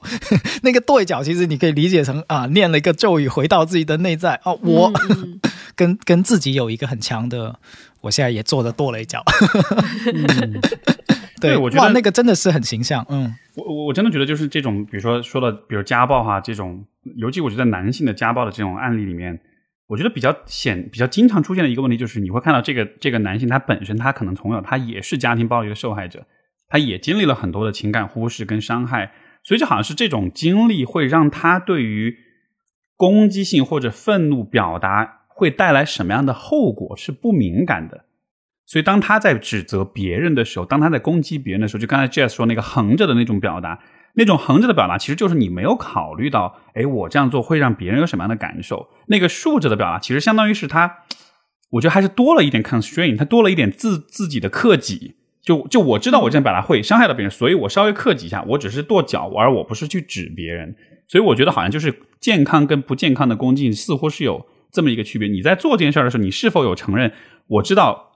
我这样现在忍不了，但是我也同时知道我这样子会伤害到别人，所以我会做一些事情来去缓冲，或者说是去适度的降低这个事情对别人带来的伤害。就是虽然我很愤怒，但这个时候我心里是有别人的。而像那种很暴力的那种表达，其实他就是在表达他心里完全没有别人，因为他自己都就是就当他自己作为受害者的时候，他都他的那个受伤的部分也不被看见，也不被理解，所以他压根完全也无法想象他的受害者们可能是什么样的感受。嗯嗯，Steve 说到克己，然后梁毅说到中空，其实都是一个 关于 embodiment，就是当你你的愤怒什么时候是越界的，什么时候是失控的，其实往往都是你已经飞出去了，你脱脱离了你的身体，你你怒到你自己都控制不了，像一条龙一样，你你抓不住它了，它把你给制服了，然后所以。如果我们回到说什么是可以驾驭的愤怒，去驯龙的话，驯龙就是你要活住在你自己的身体里面。你真的跟自己身体连接的时候，你会感受到哦，我我真的好气，但是也不过就如此，你不会气到说一个完全 lose it 的那种状态。嗯，甚至我会觉得，就算就算失去一小会儿，就算 lose it 一小会儿，但是你能很快的恢复理智。对，因为我觉得有的时候我们可能确实有些情况之下。你没法一直保持在那个理性范围之内，那倒是，嗯，就那这个就让我想起刚才讲的那个激情杀人啊，可能那个激情的部分真的就是完全那个龙已经飞到就不知道十万八千里了，你其实是没有办法控制它的。对，你说这个，我曾经都想象，就我我自己会，我经常乱七八糟想一些东西啊。我曾经幻想过，如果有一天我有可能激情杀人的话，我真的会不会？失控到那种程度，因为这个，我觉得其实每个人都应该想想，对吧？就是作为一个对自己的比较负责的一个一个思想实验。我真有咨询师的朋友有一次跟我讲，他说：“天哪，我这个时候我连杀人的心都有了，就是吧？就是已经到了一个这种真的就是很想有一些行动，但是还好就是理智，对啊，你只有控制回来。所以我的那个幻想就是：OK，假设我激情杀人，假设我气到啊，我受不了了，然后但是我受不了之后，我得去先找凶器吧。”然后我得先做出那个捅的动作吧，而且如果我真的要捅死一个人，可能不是一刀就捅死，可能要捅好几刀，对吧？但是我的想象就是，对于我对自己的了解是，就算我会有那个找刀的动作，但是在这个过程中，其实我可能在某一个步骤我就已经停下来了，我就会就就是那个上头的部分就慢慢就下来了。当你下来之后，你就看着手里的刀，我到底在干嘛？甚至 OK，我们再进一步说，我假设我真的失控了，我捅了对方一刀，对方啊开始叫，开始疼了。这个时候可能我也会停下，我我在干嘛？你你懂我意思吗？就是就是这个过程中其实是有很多很多的反馈和节点，你完全有可能是让自己恢复人性的。但是如果真的是所谓的激情杀人，如果他真的像是那种喝醉了之后完全没有失失控的话，那这个失控的状态还蛮长的，因为你就 这个这个，因为你要真的要弄死一个人的话，还是需要点时间的。就说的直白一点，对方也会有挣扎、有反抗，也会给你很多的信号，让你看到他很痛苦。就像我前面讲那个，我们看到我看到那个西线无战事那个画面里那个场景，对吧？而当一个人看到这些反馈，他他他是他应该还是会有些反应的。所以会不会有一种可能，那个时候他已经感知不到这些了？就是就就是我们刚才说，你可能还会去找到他，可能已经完全不在。我听你描述的时候，我就觉得啊，那你还能你好连到你自己对啊，你还能找到，你还能想。可能我还没有极端到就是你说的那种，就是真的是就完全已经麻木，或者是完全失去自我了。但如果一个人真的有可能那样，那这个是个很大的麻烦。就像是你，呃，我们不是法律的专业人士一样。但是法律里面好像就是这么区分的，就是如果你有 找刀、有计划买刀，就这个叫谋杀。然后，如果你只是恰好手上有一把刀，然后再再做的话，那那个叫激情杀，就好像好像是这样区分，啊因为它就是假设了你有很多步骤的过程中，那么你就有缓下来的机会。那么，如果你连缓下来的机会都不抓住，那么你就是谋杀了嘛？它就是这样分的。嗯啊有另一个电影，就是我经历过风暴，就讲那个家暴受杀人的那个。其实那个它里面讲又叫受虐妇女综合症嘛。你其实看那个主角就是佟丽娅吧，她演的，她其实那个过程她就已经有一点像我们刚才讲的失控了，就是她很恐惧、很担忧、她很创伤的时候，她在半夜在那个丈夫睡着的时候，就是用一个工具把他给杀了。因为他很害怕，他就是我，我听上去其实他已经是一个在很强烈的那个应激恐惧和完全就是已经没有我们刚才讲的这种身心连接的过程里去完成了这件事情，就那个嗯。强烈的恐惧，巨巨大的恐惧支配了他，嗯。就是他就觉得我今天一定要把他杀了，不然我就完了。其实嗯。之前柴静演过，就是叫女子监狱的一个采访，也是在讲很多就家暴之后被家暴之后杀夫的女性的故事。这个里头也有在讲说，就是 就是很恐惧、很害怕被受虐到一定的程度，她需要通过这种另一种暴力的方式来，不管是展示攻击性也好，或者从她的层面，其实就是在保护自己去完成这个过程。我就想到了你说。哎，这个问题我们待会儿可以深入，因为我要 Q 回来一下，就是攻击性里面，刚才我们提到的其实是里面的一种特特定的种类，就是对某一个具体的人或者特定的人带攻击性，甚至是带杀意的这种攻击性。那我我我我要 Q 回来一点的其中一个原因是，呃，我我发现我自己其实没有担忧我可能会杀一个人。但是我可能会担心我会毁灭世界，在我的世界里面，对，就是就是我愤怒到极点，或者说我想象我怨气大到极点，我根本不是想杀一个具体的人，但是可能我的我的愤怒是指向全世界，就是哎，你最近有最近一次愤怒指向全世界是什么事情？遥远到我都不记得具体是什么时候了，可能 可能真的很遥远。就是这个这个想法本身让我想起来就觉得很中二，但是我刚才透过你们的讨论，我突然间想明白了，就是呃，当一个人情绪大到失控的时候，他可能会就我自己可能会把这个世界作为我的愤怒对象，或者说把这个世界作为我的怨恨对象，就是类似于为什么这个世界要这么对我？这个世界错了，呃，这个世界就是就是个错误。所以应该停止这个世界或者毁灭这个世界才对，而不是杀掉有个人没无人有什么用，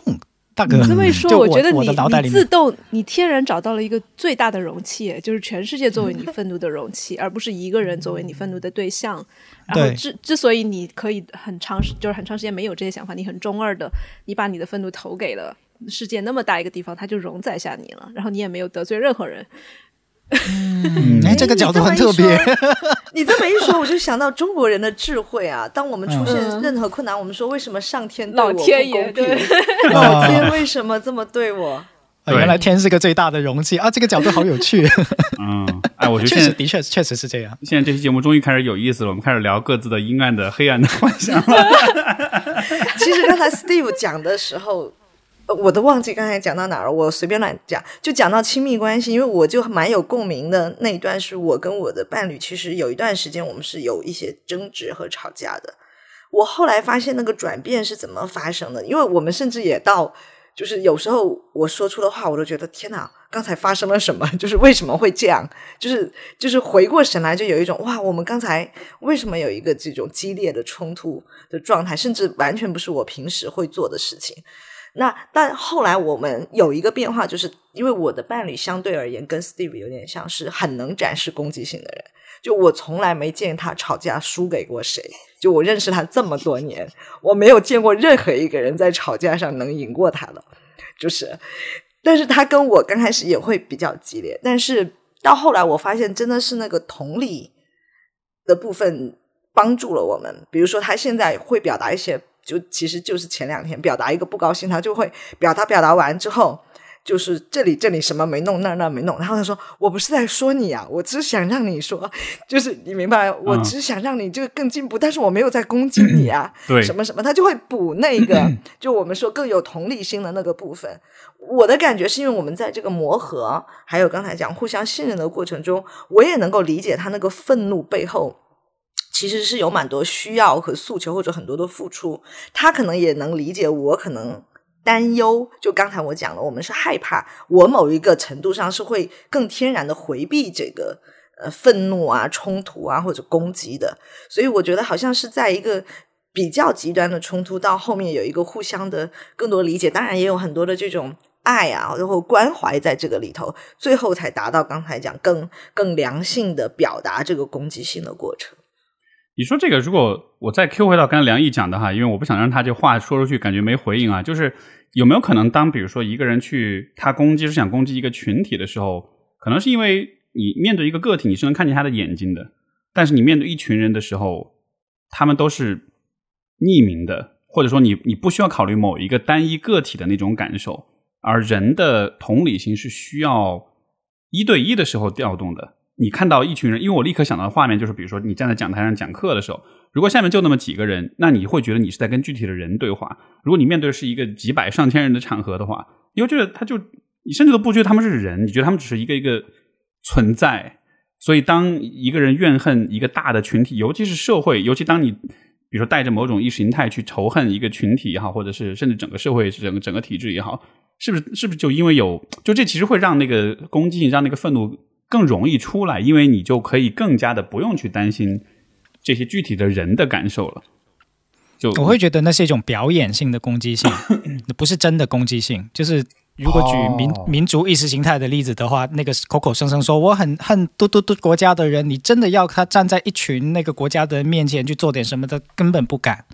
或者说，当他知道他的这个，嗯，你说完对。对，就是你让你让他去做，他肯定不敢；或者甚至是只要知道他的行为会有后果，他可能就不敢了。嗯，他只是表演性的，就是他他他在乎的可能不是对面能够接收到他的攻击性，他在乎的是他现在的观众能看到他在攻击性，明白的那个姿态。那那所以我觉得还是不太一样的。对对对，对，所以另一另一种攻击性，另一种攻击性，我自己是这么理解的，就是当当一个人越来越。放大它能够真正攻击的面的时候，它其实也同时包含着对自己力量的确认。就我在想，哇天哪，我我以全世界为一个攻击对象的时候，其实我还蛮自恋的啊。就是当你说“哎，我要毁灭世界”的时候，这句话很中二，但是它背后也也附带着一个呃自恋，但同时又自信。我们说自恋的时候是心理学意义上的那个自恋哈，就就自恋，同时其实也是很重要的一种对。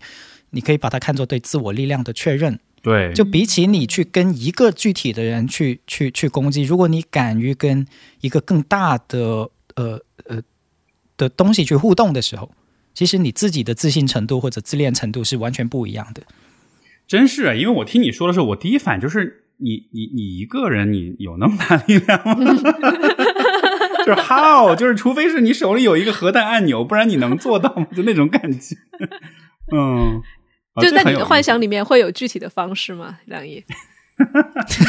糟了，今儿逃不掉了，得被我们 扒个底儿朝天了。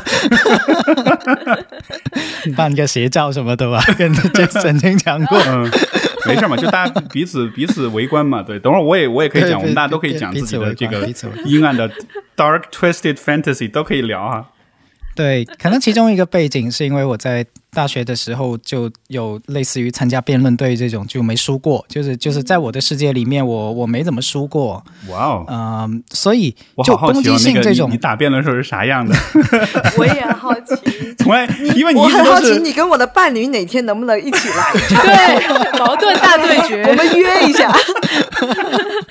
然后录一个真的是逃不掉了，真的是逃不掉。对，所以，所以我在我在想，这个东西它附带的背景就是攻击性，是不是总是在试探我们自己觉得自己操控不了的那个部分？嗯，啊，它其实是我们，就是你攻击的那个东西，恰恰就是你控制不了的那个东西。如果你控制得了，就你有把握你自己能够跟那个东西去去对话，或者是去协商，那你就不攻击啦，是不是这样？所以好像是你说的那个攻击性是一种，它好像伴随着是像是一种无力感，就是很多事情是你掌控不了的。但是攻击是一种试图去支配、试图去获得掌控的一种手段一样。我觉得有这个部分。嗯，从从人的动机的角度来解读的时候，我们就我我我更愿意看到这个部分，或者说，明白。哎，挺有意思的。我觉得这个我们聊到这儿，我越觉得这个又看到攻击性的多样性了。就是因为我会感觉我的恭敬跟你的放一块儿，我觉得真的就是两种很不一样的那种感受。因为对我来说，反而就是我就是得找具体的人，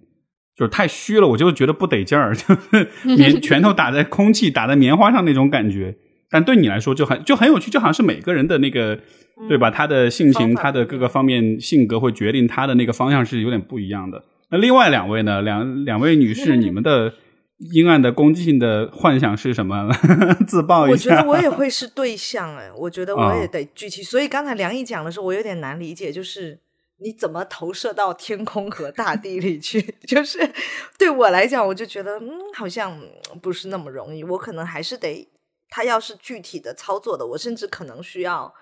就是它是可化解的。就比如说，我得跟人怎么怎么讲，我在脑子里我都会怎么说演练一遍更具体的这个释放的方式或者方法。对，但他说那个又确实是真实存在的，对吧？比如说很多是是是大规模的这种 mass shooting 也好，包括种族的这种仇恨仇视也好，就是有很多是针对一个群体的仇恨，这种人是确实是存在的。所以，当然我不是说你是这样，但就是说，这这这种情绪，沿着这种情绪走到更这个澄清还是很不同的。但就是说，这种情绪如果走到极端，它失控，其实就会带来，对吧？是的，是的，是的，是的，是的。那我有一点两两位的结合，就是我也是像婷婷一样，要去跟具体的人，哪怕是感觉这是一个非常艰难的对话，哪怕是肯定会吵架。话话说，我今年呃，圣诞 Christmas dinner 上就发起了一个。让让全州人互相吵架的一个对话，让大家大家今年过得很抓马。是这是什么？这是你们家娱乐活动之一吗？没有没有没有没有，想知道怎么让大家都吵起架呢？不是，就是我只是要表达一个我自己想要一直要表达的一个东西，然后在餐桌上，然后说完了之后，大家所有人被 trigger，然后而且是。有后到后面都跟我无关了，就其实是我在我我的呃婆叫叫什么公婆家嘛，然后他们开始之间互相吵。哇，你这个好厉害啊！你你这煽风点火点的好精准。对，就我对于这件事情就是一半是有一点惭愧，但是一半又觉得很 很就是这也是我愿意做的，就是 就是就是因为他们本来就。就是互相之间彼此看不顺眼啊，然后暗藏了很多东西，然后终于在我一挑明之后，大家都是放在台面上说了。然后虽然就是吵的过程中肯定有一些难看的东西，但是我我始始终相信，就是长远来看是好事。然后，所以我有这个跟跟人挑明的这样一个面相，但是我知道我自己的。我能感受到的愤怒比那个东西大的特别多，而且我知道，如果我完全不加审查的话，我说出来的话会特别难听，然后会特别伤人。所以我一般在跟人直接表达之前，我也会对着天对着地，就真的是你说的天和地，就是眼前就是有这样一个人，就是我每我家有一个花园，就是我花园我冲 冲着花园，就是向天呼啸的次数真的很多，就是那种，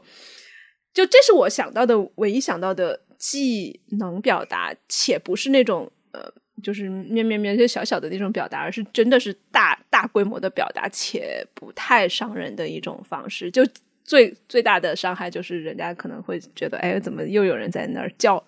但是我觉得，我我一直相信所有的表达需要一定的公共性的，就是我不相信我的攻击性只能在一个咨询师面前，然后关起门来才能够彻底的被释放，或者是在特别好的朋友之间，就是。所以，就是也回到说我们刚才那个狼的比喻，就那里面有一个故事，就是野女人她要去寻找狼骨，然后把狼骨拼成一个狼的骨架，呃，之后就要开始做一个仪式，仪式里面就包含唱歌和嚎叫，嚎叫之后，狼就会那那那整个狼骨就会复活成一个狼本身，然后它其实象征着女女性把她身上的那个狼性、那个野女人重新整合到自己身上来，而过程中嚎叫和歌唱就都是用到喉咙，是一种很很很有魔力的催化的方式。所以我几乎就我基本上就是会嚎叫，然后有时候如果实在觉得太太晚了，我就就是在拿个枕头，然后蒙在蒙在枕头里面叫，或者用其他的方式把那个很尖锐的那种攻击性，它的尖尖角角磨得稍微平一点，然后再去跟人表达。嗯嗯，有意思。借由你讲的这个仪式。我我有想到的，就是在你的描述里面，好像有一种巨大的信任，就是与攻击性甚至是伤害性所伴随的是更强大的修复性，嗯，或者说这种在在更长远的时空尺度里面的这个拥抱性、融融性、修复性，对，它是始终在这个这个范围内或者在这个尺度内去谈攻击性跟伤害性的。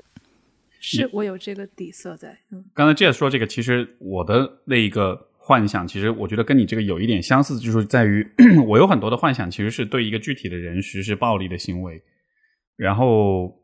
但是我觉得很有趣的是，在我的这些幻想当中，总是包含下一个步骤。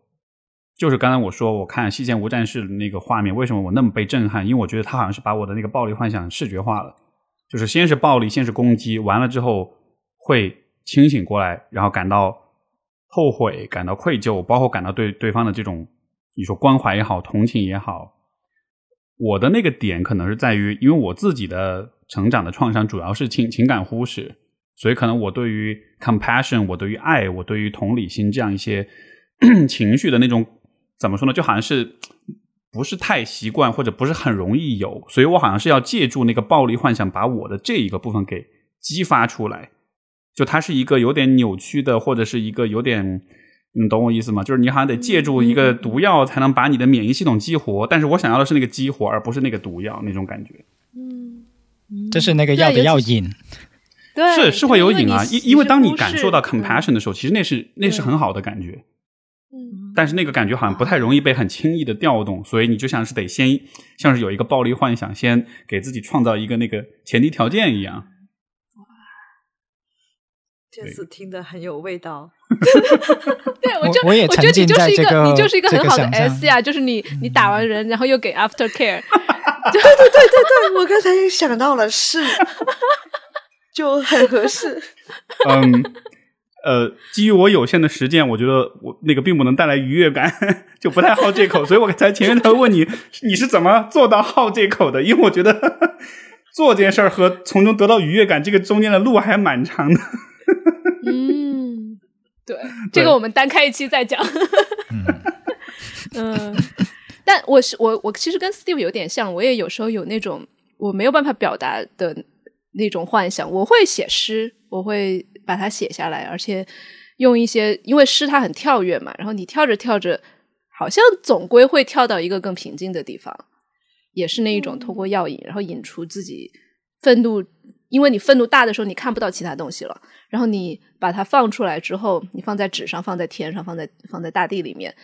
好像其他的另外一层的那些东西又会出来。嗯，嗯，对对，我跟你们几位不太一样哎，我刚才也在想到我的版本是什么样的，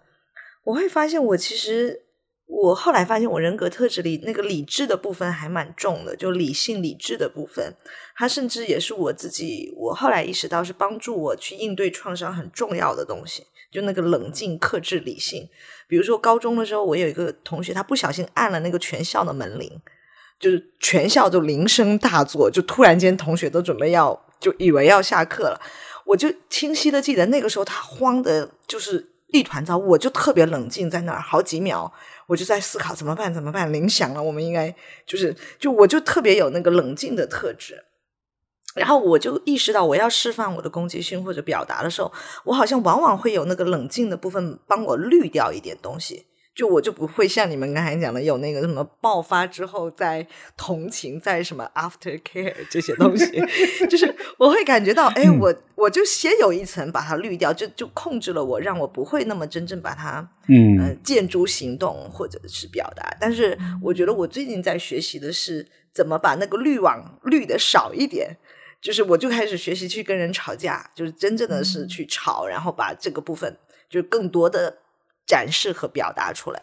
你说这个这个就真的是每个人都不一样哎、我的嗯我的部分就是也也多收一点点啊，给我一点点时间。啊我的那个部分就是我每一次愤怒到极致的时候，我就是会想宇宙间为什么会有这样的一件事，就是往一个超我的方向去去走。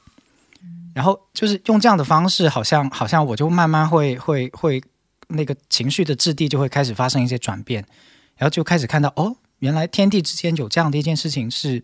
哦是这么回事，然后我再再尝试我的力量要放在什么地方，这样就用这样的方式去去走的。我我的本能就都没有学过非暴力沟通的时候，就已经从小就已经是往这个方向走，好像是这样。但你的意思是你想要让这些不合理的事情，就相当于是把它抹抹掉一样那种感觉，像是在一个在一个存在主义的层面，让他让他的存在都去 deny 它的存在，是这种是这个意思吗？有一部分你这个 challenging 非常好啊，呃，所以所以这里面我自己也在想，就是。嗯，也我我曾经我的伴侣，包括我身边的人，有的时候会对我有一种批评的声音，就是 觉得我在我在替某些东西洗白。对，但是在我的世界里面，那就是一个更宏大的角度去看待这件事的方式，仅此而已。它并不意味着这这是这是对的，也并不意味着那个作恶的部分就消失。呃，但这这可能是一些 self defense 了。那我觉得那个不重要，重要的就是这就是我的我的一种转化的方式，好像就只不过只是想呈现嗯多样性嘛。刚才说的，就不同的人好像对于自己原生的愤怒都会有不同的这种这种流动的方式。我觉得非常有意思，而且我觉得这这是一个很很好的讨论，因为我估计听众在听的时候也会意识到，哦，你们作为一帮咨询师，原来你们各自也都有对吧这些部分，但是同时，我也我觉得这个讨论意义也在于让大家看到，其实每个人都会有这个部分，但是你怎么对待它，你做些什么，就像刚才前面那个婷婷讲到的，怎么去弥补，对吧？你争吵伤害之后，你接下来做什么？包括前面 Jess 说到那个狼的那个比喻，我我真的是我的真的是婚姻生活教会我的一点就是，我们有的时候就是会失控。我以前老觉得我要保持冷静，保持冷静，我永远不要发火。后来发现，其实永远不发火是不健康的。你需要有的时候是发火，甚至有的时候会有一点点失控。但是重点真的是不是就是永远不发火，永远完美的掌控自己，而是在失控了之后，你能够承担责任，你能够看见是怎么回事，你也能够你也能够承认你对别人带来伤害。我觉得这个才是至少对于大多数的我觉得还没有那么完美的人类来说，我觉得这个可能是更合理的一种方式，对吧？因为不然你就想象着啊，我永远不会发火，我永远用控制我的情绪。哎，万一一天有一天你发了，你就会发现你非常没有经验处理那个 after care 的那个部分。对对对，是的，是的，是，所以很有意思。我最近去一场培训里面，我因为大家会知道我，我会自我介绍，我是非暴力沟通的老师，有什么十年经验之类这些话。然后中间有一段就说：“哎，我最近跟谁谁谁吵架。”然后大家就瞪圆了双眼，说：“梁毅也会吵架的吗？” 嗯，然后我就说：“怎么不会了？这个非暴力沟通老师怎么就不会吵架了？” 哦，原来我就意识到，哦，原来在大家的想象里面，就是所谓的非暴力沟通也好，或者说对于冲突的想象，就是没有才是对的，嗯没有才是好的。一个理想的状态就是没有冲突。但是我想说，不是这样的。事实上，我在那个冲突中获益良多，就是是存在一种越来越熟练的，越来越就你不是说没有情绪，那个情绪也依然会有，也依然会出来，但是可能是一种就跟着更纯熟。对，我有的时候会跟我的朋友说：“哎呀，我就是仗着一个有有会冲突调天然冲突调解的老婆开始吵架这样。对，就虽然，梁毅，你吵架是什么样子呀？我好奇，就哦是你你凶的时候，你会比如说面露凶色，还是说你的语言会凶，还是还是说你吵架还是一个讲道理的 吵架？非常非常讲道理，就非常男性主义的这种、这种这种吵架的方式这就对，就是好像一直在讲道理，但是明显感觉到自己的情绪已经上来了，就是义正言辞的，非常非常义正言辞的在跟你讲道理，哦。但其实自己内心已经意识到，呃，这个温度计哎上来了我，现在七十度哈，再往上涨哦，八十度、九十度，哎要开了哦，水沸了哦，这样就自己是完全知道的 OK 的这个那你也这个很有我说的那个理性的那个部分啊，理性和冷静的那个部分。嗯，或者说至少你要保持一个理性的那个样子。是有有我我觉得有两个理性在这个部分里面。是是可以去细微的去区分的。第一个部分就是那个所谓叫内容上走在理性的道路上，就是那个理性是文化意义上的理性。就比如说我在讲一个女性主义的道理，或者讲一个哲学的道理，或者在讲一个社会学的道理啊，这个事情应该这样子的。比如我最近在跟一个朋友去 argue 的一个事情，就是呃，要不要给孩子有在教育的时候，呃，有一些呃。就是能够去讨论大人世界的一些冲突的部分，或者叫做说，呃，再直白一点吧，就是小孩子应不应该去接触，呃，那个话题是什么来着？呃，呃，就是环保哦，对对对，环保。然后那个朋友的观点就是，这些孩子，这些孩子竟然这么小的时候就去谈环保了，那一定是大人给他们植入了一些东西，manipulate 了一些东西，所以那样的教育不应该存在。那我当时是有很多 argue 的，我就说，可能你只是没有接触过，有些孩子真的很小就跟他们的母父母可以去讨论这些环保的话题了。其实是环保的话题是可以讨论并且融入的。就我们现我现在跟你讲是很平静的语气，对吧？但是当时我是明显的感觉到，我是带了一些情绪跟能量去说他的。就大概的意思是蕴含的意思就是，你竟然不知道有这样的教育的存在，并且你面前有一个人，其实他就是个教育工作者，他每天就是在做这样的事情，但是你在质疑他，就类类似于这样的。所以这个过程里面包含的第一重理性就是那个形式内容上的理性，那第二重我在想的是，婷婷刚才讲的，就是对于自己的这个内在的掌控的这个理性，这是另一个部分的理性。而那个部分的理性，我当时是有一种感觉，就是我知道，我知道我现在生气了，但是我的选择是我要说出来，我就是要把这个情绪给传递出来，这样就好像在在有这样的选择。你说的第二个理性，像更像是一种 awareness，一种意识，或者是一种自我觉察，对吧？嗯，是的，是的，但是它也有可能有失控的部分，就是到了差不多的时候就会，就我不管了。嗯嗯，它是介乎于。有有掌控与失控之间的游走的，嗯嗯，明白。那 Jazz 呢？Jazz，你在这个上头的时候，或者你特别特别忍不了的时候，你是什么样的啊？太棒了！我觉得今天八卦你们各种 这种细节，我觉得好有意思，从来没有机会聊这个。就我嗓门就会很大呀，是吗？然后就就各种 fuck you 啊，就。所以你就是会放的出来，放的比较开的那种的，就会直接往外喷那种感觉。嗯，就喷。啊，有意思。我的状态更多的是烦躁。当我就是我会表现不耐烦，就是啊，你别说了啊，这个啊，你为什么总是啊，就是就 shut the fuck up，就那种感觉，就是就是会试图用结束这个事儿来处理，但其实是愤怒的状态。对，这绝对是习得的，因为我爸就是这样的。我觉得我有不同的模式，我可能会有点像刚开始会有点 Steve，就不要再说了，我们就尝试用理智来控制吧，别说了，或者是停一下之类之类的。但是到后面，如果真的到我所谓更激情那个部分，我觉得我会用比对方给我的更厉害的方式还回去。哦，那是什么样子？是有点报复样子的。嗯，举个嗯，我想想啊，就举个例子，曾经是呃，在超市里，就只要对方说我一句，就其实周围都是人，就只要他说我一句不好话，我马上又会就是。两倍再还回去，更大声的他在超市里闭嘴啊，嗯，两倍是说音量吗？还是他的你的就是话语？就比如说他他说你一句不好的话，我要再还回去，也用一个可能声音更大，就让更多人都听到的话，就是丢人吧，大家都丢人，就是 就是直到对方没有办法再继续丢人为止。半折折数，我就确认，OK，我赢了，就是加倍奉还，半折折数。对，但是我我我这个状态是真的有点被逼逼到了，就是我会意识到，我其实完全不想用这个方法，但是我被逼到了这个境况，就是像所我曾经有一个一次在丽江，我真的觉得我被呃在云南，我被逼成了一个疯女人。就是我，因为我要去维权，因为有时候好多那个路边的店，我就分享一个这个细节，怎么跟人吵架的细节。就路边店，它其实会卖你那个假的花茶。就我刚开始第一天买了，我喝了味道很好，我说怎么那么好？但第二天泡了味道不一样，我再路过那个店，才发现他们的店员掺了那个冰糖在里头。所以当你喝的时候，你以为它是很好的茶，其实不是。我发现了之后，我尝试很理智的，甚至用那个知识分子式的微笑跟他们去维权，就是告诉说你这样不好吧。结果发现人家不理你，人家就是说我们卖了，巴拉巴拉。我后来就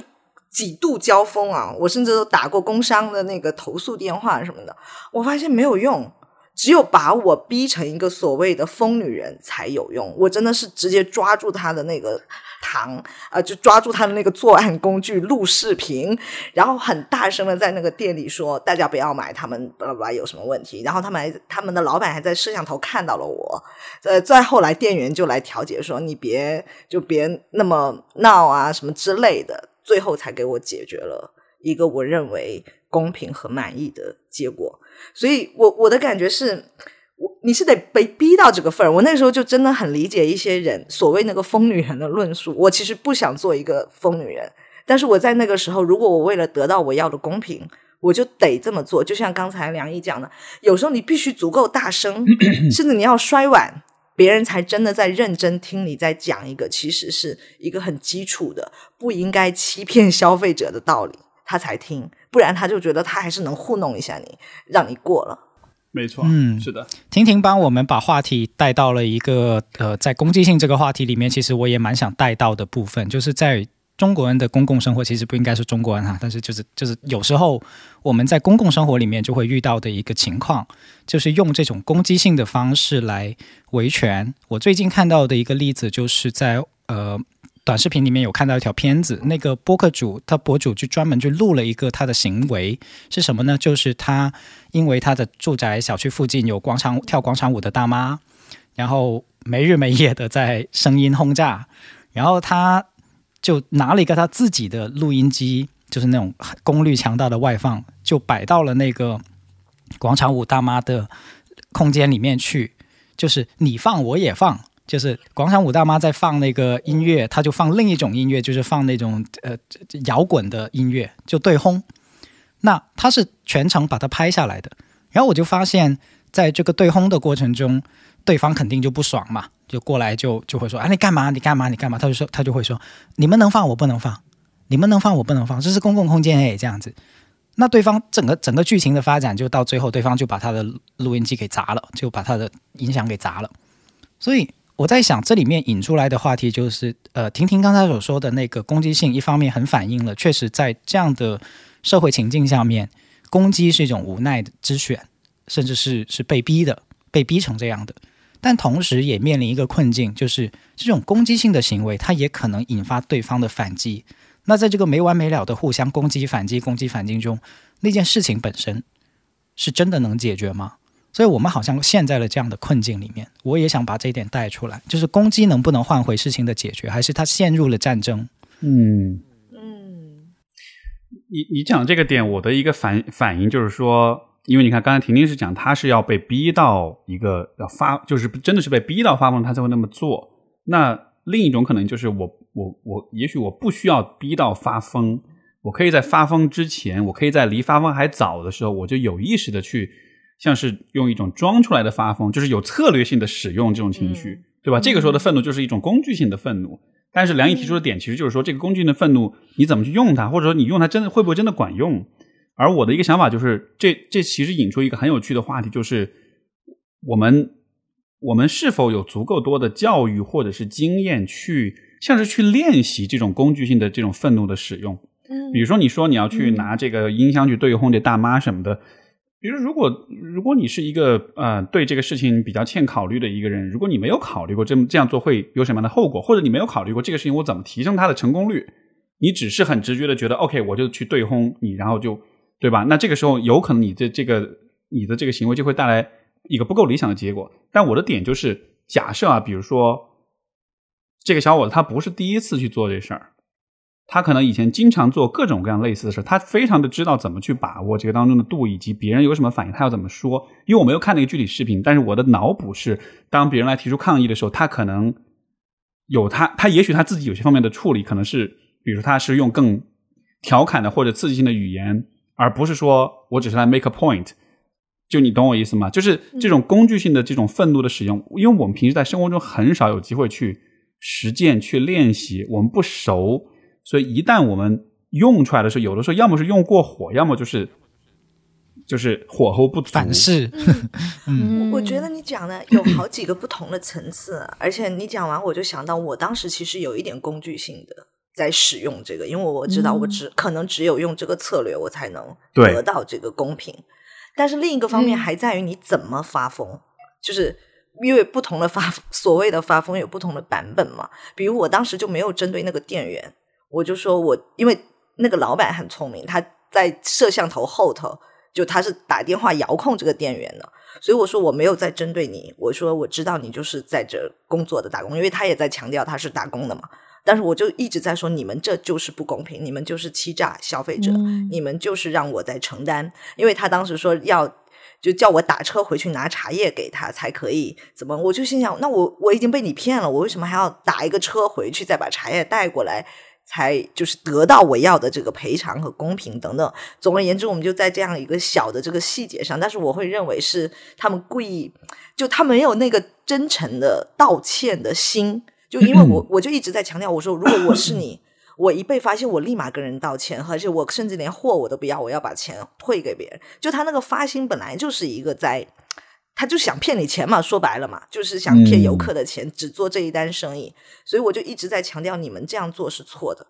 我没有任何责任为你们的错误来承担，你们就该现在把钱给我，或者是怎么样怎么样，就就是在沟通这个这样的一个细节。那刚才讲那个对轰的部分，我觉得为什么说有好几个不同的层面，一个也是跟我们刚才讲的，我们怎么承担这个责任和我们有没有这个同理心，还是我只是为了你讲的我们没有训练之后，为了去攻击而攻击，或者是为了发泄我们别的地方的愤怒而这么去做，就好像我是听到它其实有不同的这个层次和层面，也涉及到今天讲那个工具性，我们如何表达，对怎么表达，以及它后面的这个机制是怎么样的。嗯我的一个哎猜测 Steve Steve 讲到工具性，然后梁毅说到有效性，那我们有没有从艺术性的角度来看攻击性的表达？因为我给大家一个例子，你们我想听你们各自的这个观感如何。就是我不知道你们看看没看过那个视频，就一个跨性别的活动家在好像是联合国的一个大会上，他有两分钟的发言时间，然后他就拿拿起话筒之后，他就说：“我要用这两分钟让你们听到你们一直听不到的我心中的痛苦，就或者是大部分跨性别就他们的声音不被听到嘛。”他说：“我要让你们听到我们的痛苦。”然后就开始尖叫，就对着话筒尖叫，叫了两分钟。牛逼！然后当然就是全网也很多人骂他呀，就说你在干嘛，然后或者是嗯。我对于我来说，从艺术性的角度，我觉得这个这个行为艺术做得很好。是的，哎，其实我就刚才把你们说的串起来哈，你没有我突然意识到这么一个事儿，可能对于很多人来说，表达攻击性和表达人身攻击是划等号的，嗯，就是攻击性哎就是要攻击这个人，但是刚才婷婷讲的是你在攻击，但你没有攻击这个人。包括那个 Jazz 讲的这个，就是尖叫。我没有说你们下面都是一帮腐败的政客，而我是在尖叫。但是这个尖叫，我并没有对针对下面的人，对吧？因为如果你在攻击的时候，你是在针对对方这个人的话，那其实你是在告诉对方，我在攻击的同时，我是完全不顾及交战原则，我是完全不会在乎你作为一个人你的感受跟情感的。那其实另外任何一个人，当他被攻击的时候，如果他看到这个人只是很生气，相比如果那个人不光生气，他还对自己有侮辱，有对吧？有对你的人格尊严进行攻击的话，那可能他的那个心态也会有点不一样。所以，因为我前面最开始我跟 JS 也在讲，我们之前就是办婚礼之后，有些后续的事情，有些扯皮啊什么的。其实我们也是这样的，就是那个那个争论非常非常激烈，但是我们在争论的过程中，哪怕是很气的时候，我们都在说，我们现在说所有这些不是针对你，因为我们知道你也是只是个打工人，我们也完全没有任何想要就是针对你攻击你的那个意思。但是这个事儿我们真的忍不了，叭叭叭就讲很多。我觉得就是这个当中是不是可以有这么一个一个一个像是一个公式或者一个原则，就是怎么表达恭敬，就是你可以尽情的表达恭敬，但是不要伤害，就是不要攻击人，不要对人去进行人格攻击。人格攻击和攻击性其实不完全一样，甚至说这两个东西应该完全的区分开来，不然的话，就因为人格攻击其实是不具有攻击性的，它一定会让矛盾升级，一定会让事情变得更糟糕。攻击攻击人这部分它是没有内容的嘛？就是如果你你说攻击性是我们在谈这个事情，那你攻击性代表的是那个进取的程度，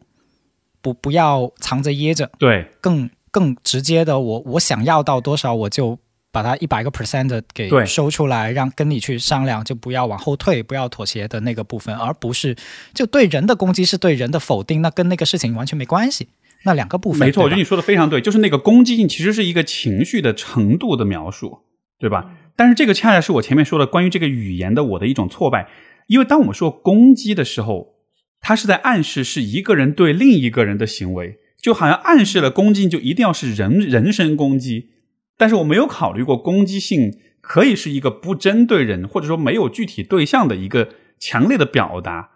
但是这个你懂我意思吧？就这个概念，我觉得在生活中是非常缺失的，所以很多人才是一说立马就开始就是问候别人家里人啊这样的。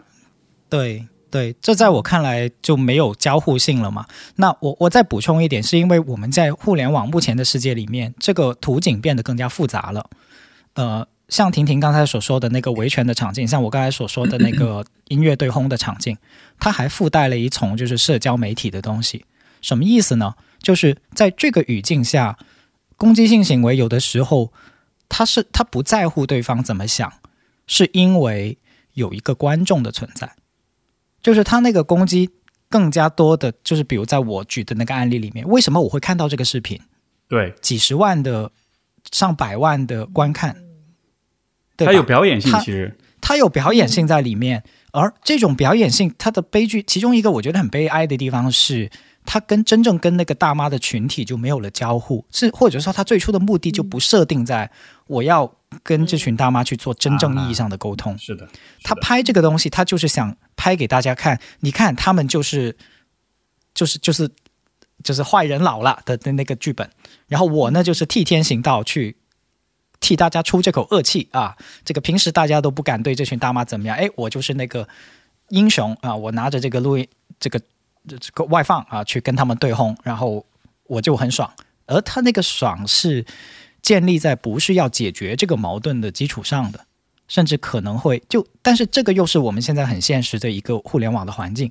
就是你被殴打了，或者说你在互互联网上被被被被被骂了，不是因为他真的过来要骂你，而是他透过骂你让另一群人爽。有没有可能那一个更复杂了那一个人就是类似于被逼疯的婷婷，就是你们你看不到他前面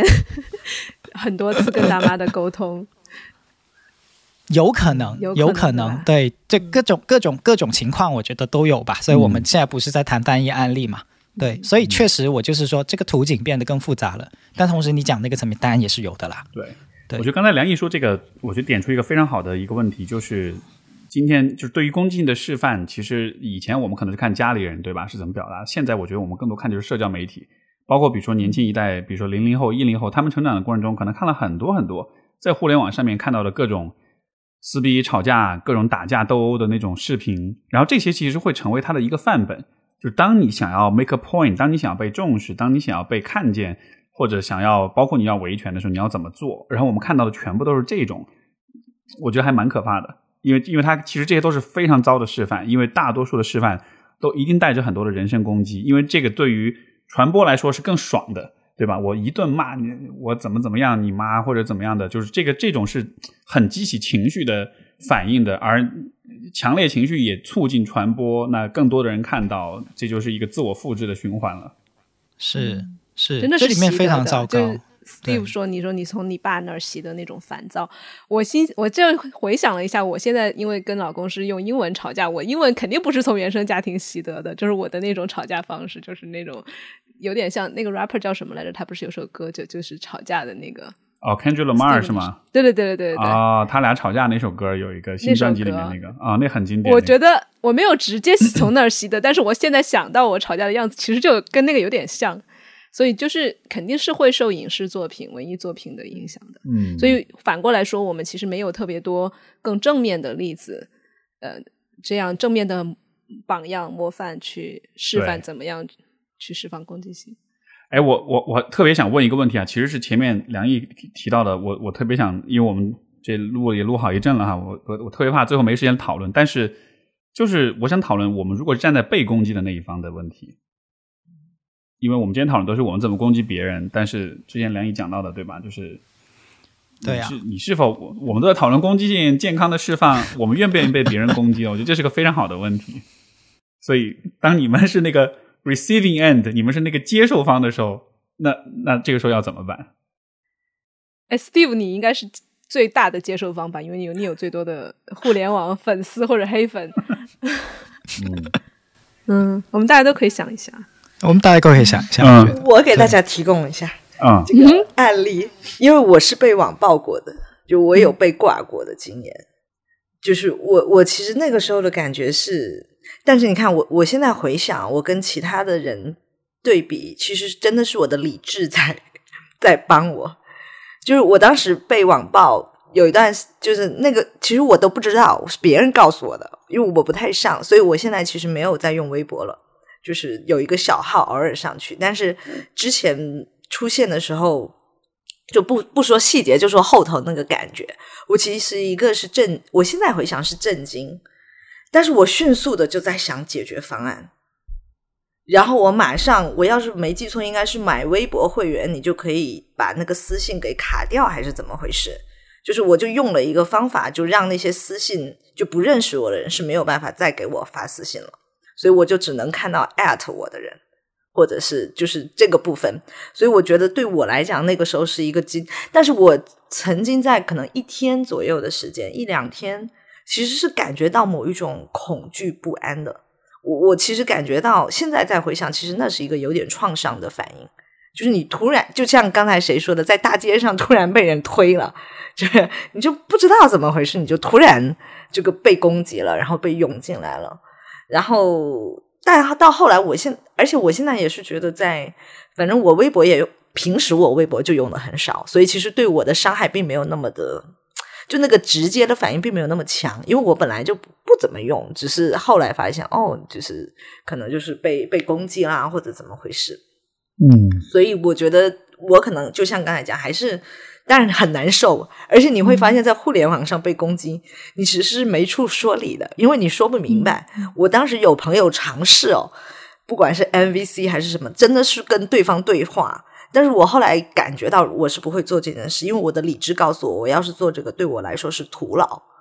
就是如果真正来攻击你的人，他你会觉得有多少个真的很想跟你讲理吗？或者是，就我我其实当时的方法，我就是把这些信息隔掉。我不去看，我不去听，我也不接受。但是我可能会在我的朋友圈里发一些我想表达的东西，去影响那些我想影响的人。但是我不一定会去微博，因为当时我、反正有朋友有不同的建议吧，有有一些别的朋友他们想甚至想做更极端的、更激烈的这种反击的方式。但是我反正当时也是因为我很忙，我没有时间去弄这些，我我就觉得。就就选了刚才说的这种，呃，回避、隔绝掉这些信息。刚才前面梁毅说过一个词，我觉得让我印象很深，就是说到交互性。因为你说如果人身攻击的时候就是没有交互性的，所以我觉得，因为以前我也有被网暴的经历，然后我发现不管是被网暴还是被生活中 遇到他人的攻击性，好像这是一个呃，也许是大家可以参考的一个，像是一个维度或者一个原则，就是这个这种攻击它当中是否包含交互或者互动的意图。比如说网暴你的人，嗯也许有些网暴人是真的想跟你聊，但是大多数网暴人他没有兴趣跟你聊天，他其实是把你当做一个投射情绪的垃圾桶，甚至你主动跟他交流，他都不会想要回复你。因为我之前有做过这样的事情，就是比如说，OK，有些人这个发信息骂我说，我会跟他发私信，哎，我说咱们聊聊呗，你是怎么你是怎么觉得我是这样的？然后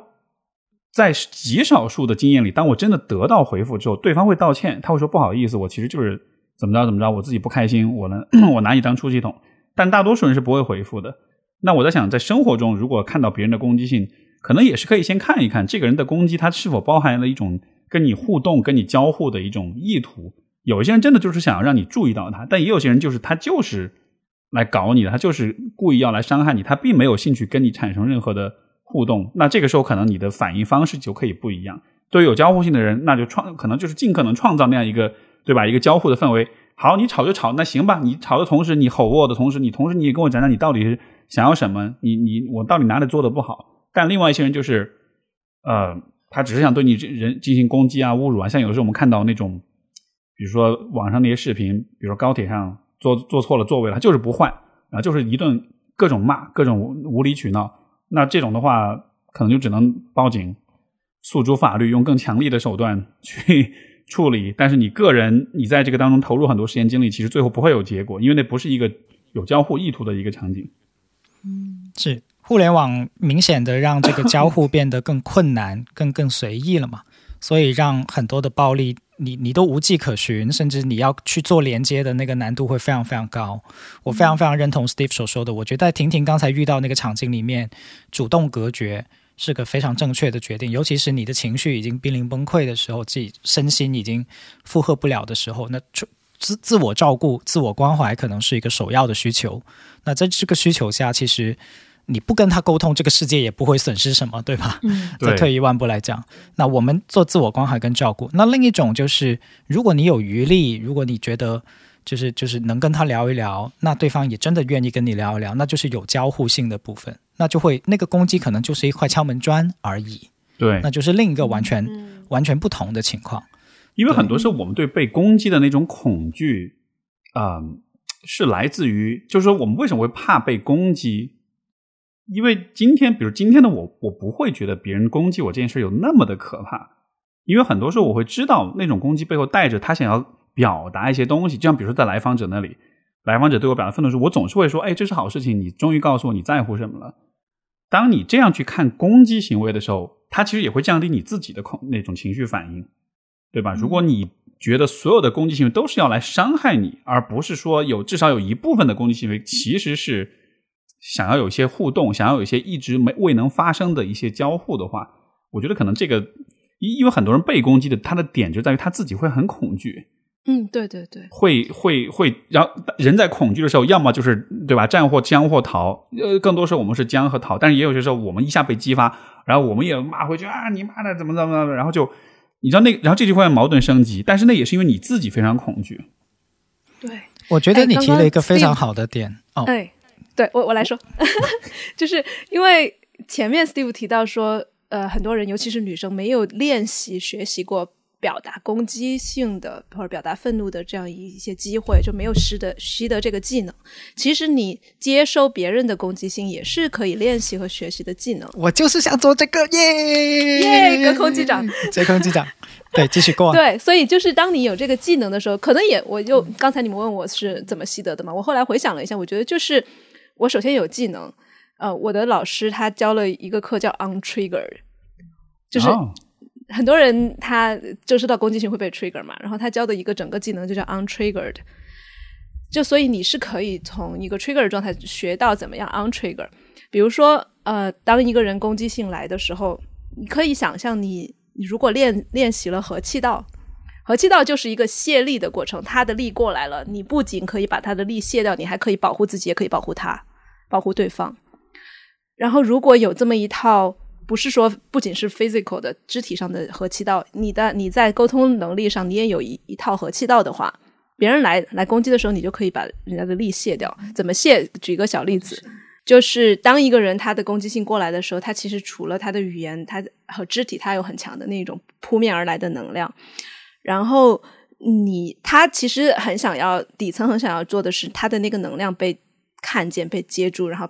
很好的一个被接住的方式就是你的能量也 match 到他的能量。就比如说有一个人他很攻击的，他过来说一堆话，你如果在这儿 M V C 他，你说哦，我听到了，原来你是说这个，他可能有一种就像 Steve 说的，一拳打在棉花上不得劲儿的那种感觉。但如果你回应他的时候，你也不要怕，你说哇，你居然是这样想的，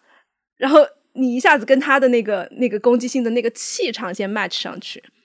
然后他一下子就觉得。棋逢对手了。首先，他不会觉得说一定要吵，因为你没有跟他吵，你只是跟他的能量 match 上去了。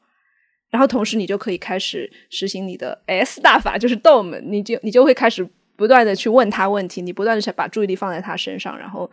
这样子，你你的他的攻击落不到你身上来，大概就是这样的一个过程。你让我想到了一个在武术里面的训练，或者在拳击里面的训练，是因为很多人在面对对方出拳的时候，其实是会闭上眼睛，或者是别过头去。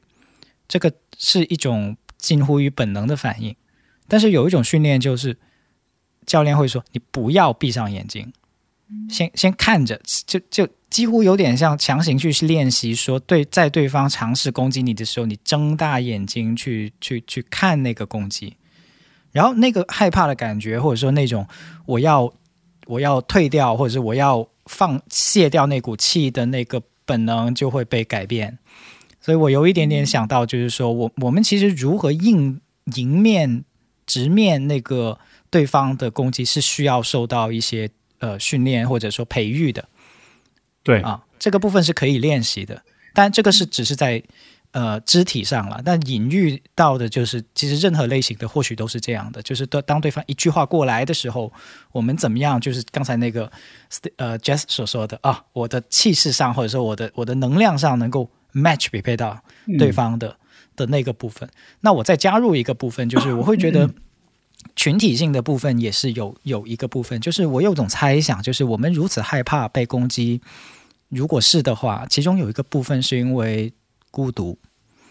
就是认为我在被攻击了以后是没有人支持我的，可能会没有人愿意帮我的，可能我就孤军奋战，我就是只有一个人，甚至我真周围的人会被那个攻击我的人带过去加入。那个攻击我的行列，就这个想象，其实我在我在跟某些来访者或者说某某些人做深度连接的时候，我发现，就是越是孤独的人，越害怕进入刚才的那个境况，就是没有托底啊，就没有身边站着一群人，或者说没有身边跟一些人有深度连接的这种这种信任感。所以，我觉得社会连接是特别重要的一个事情，化解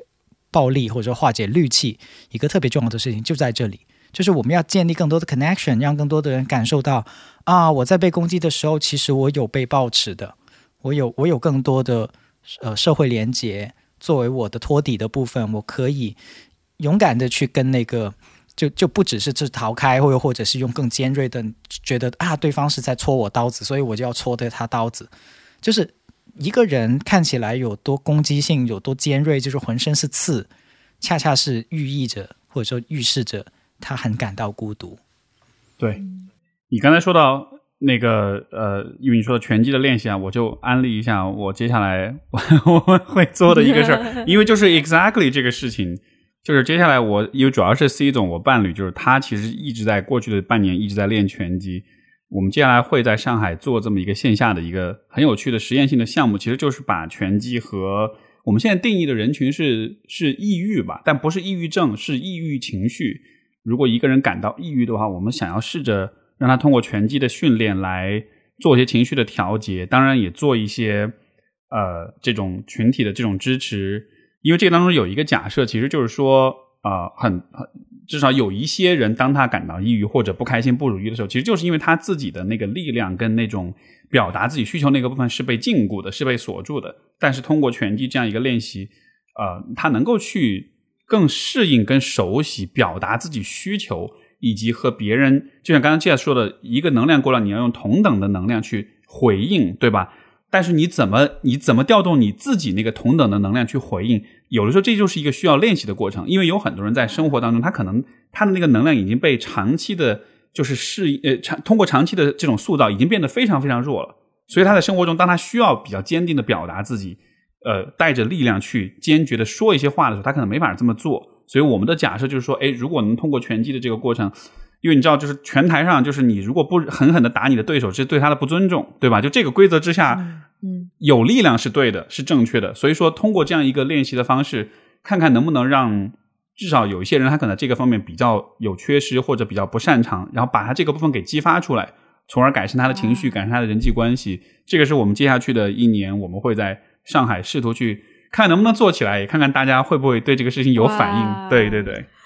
我觉得特别好哎，因为我之前在梨花女子大学好多年前参加过一个反性骚扰的项目 program，他怎么训练那些就是培训，就是让我们去练拳击，是吗？是先练了可能是半个小时的这种就打打打，真然后真的有一个志愿者穿着防护服上来扮演骚扰犯。然后我们所有的女生上去攻击他，我是那个第一个举手报名的，我就会觉得这个非常好的 释放你的攻击性和那个力量。因为其实性骚扰的研究也在说明，骚扰的人他其实是看人下菜碟的，所以如果你展示出很强的力量，你其实不一定会被骚扰，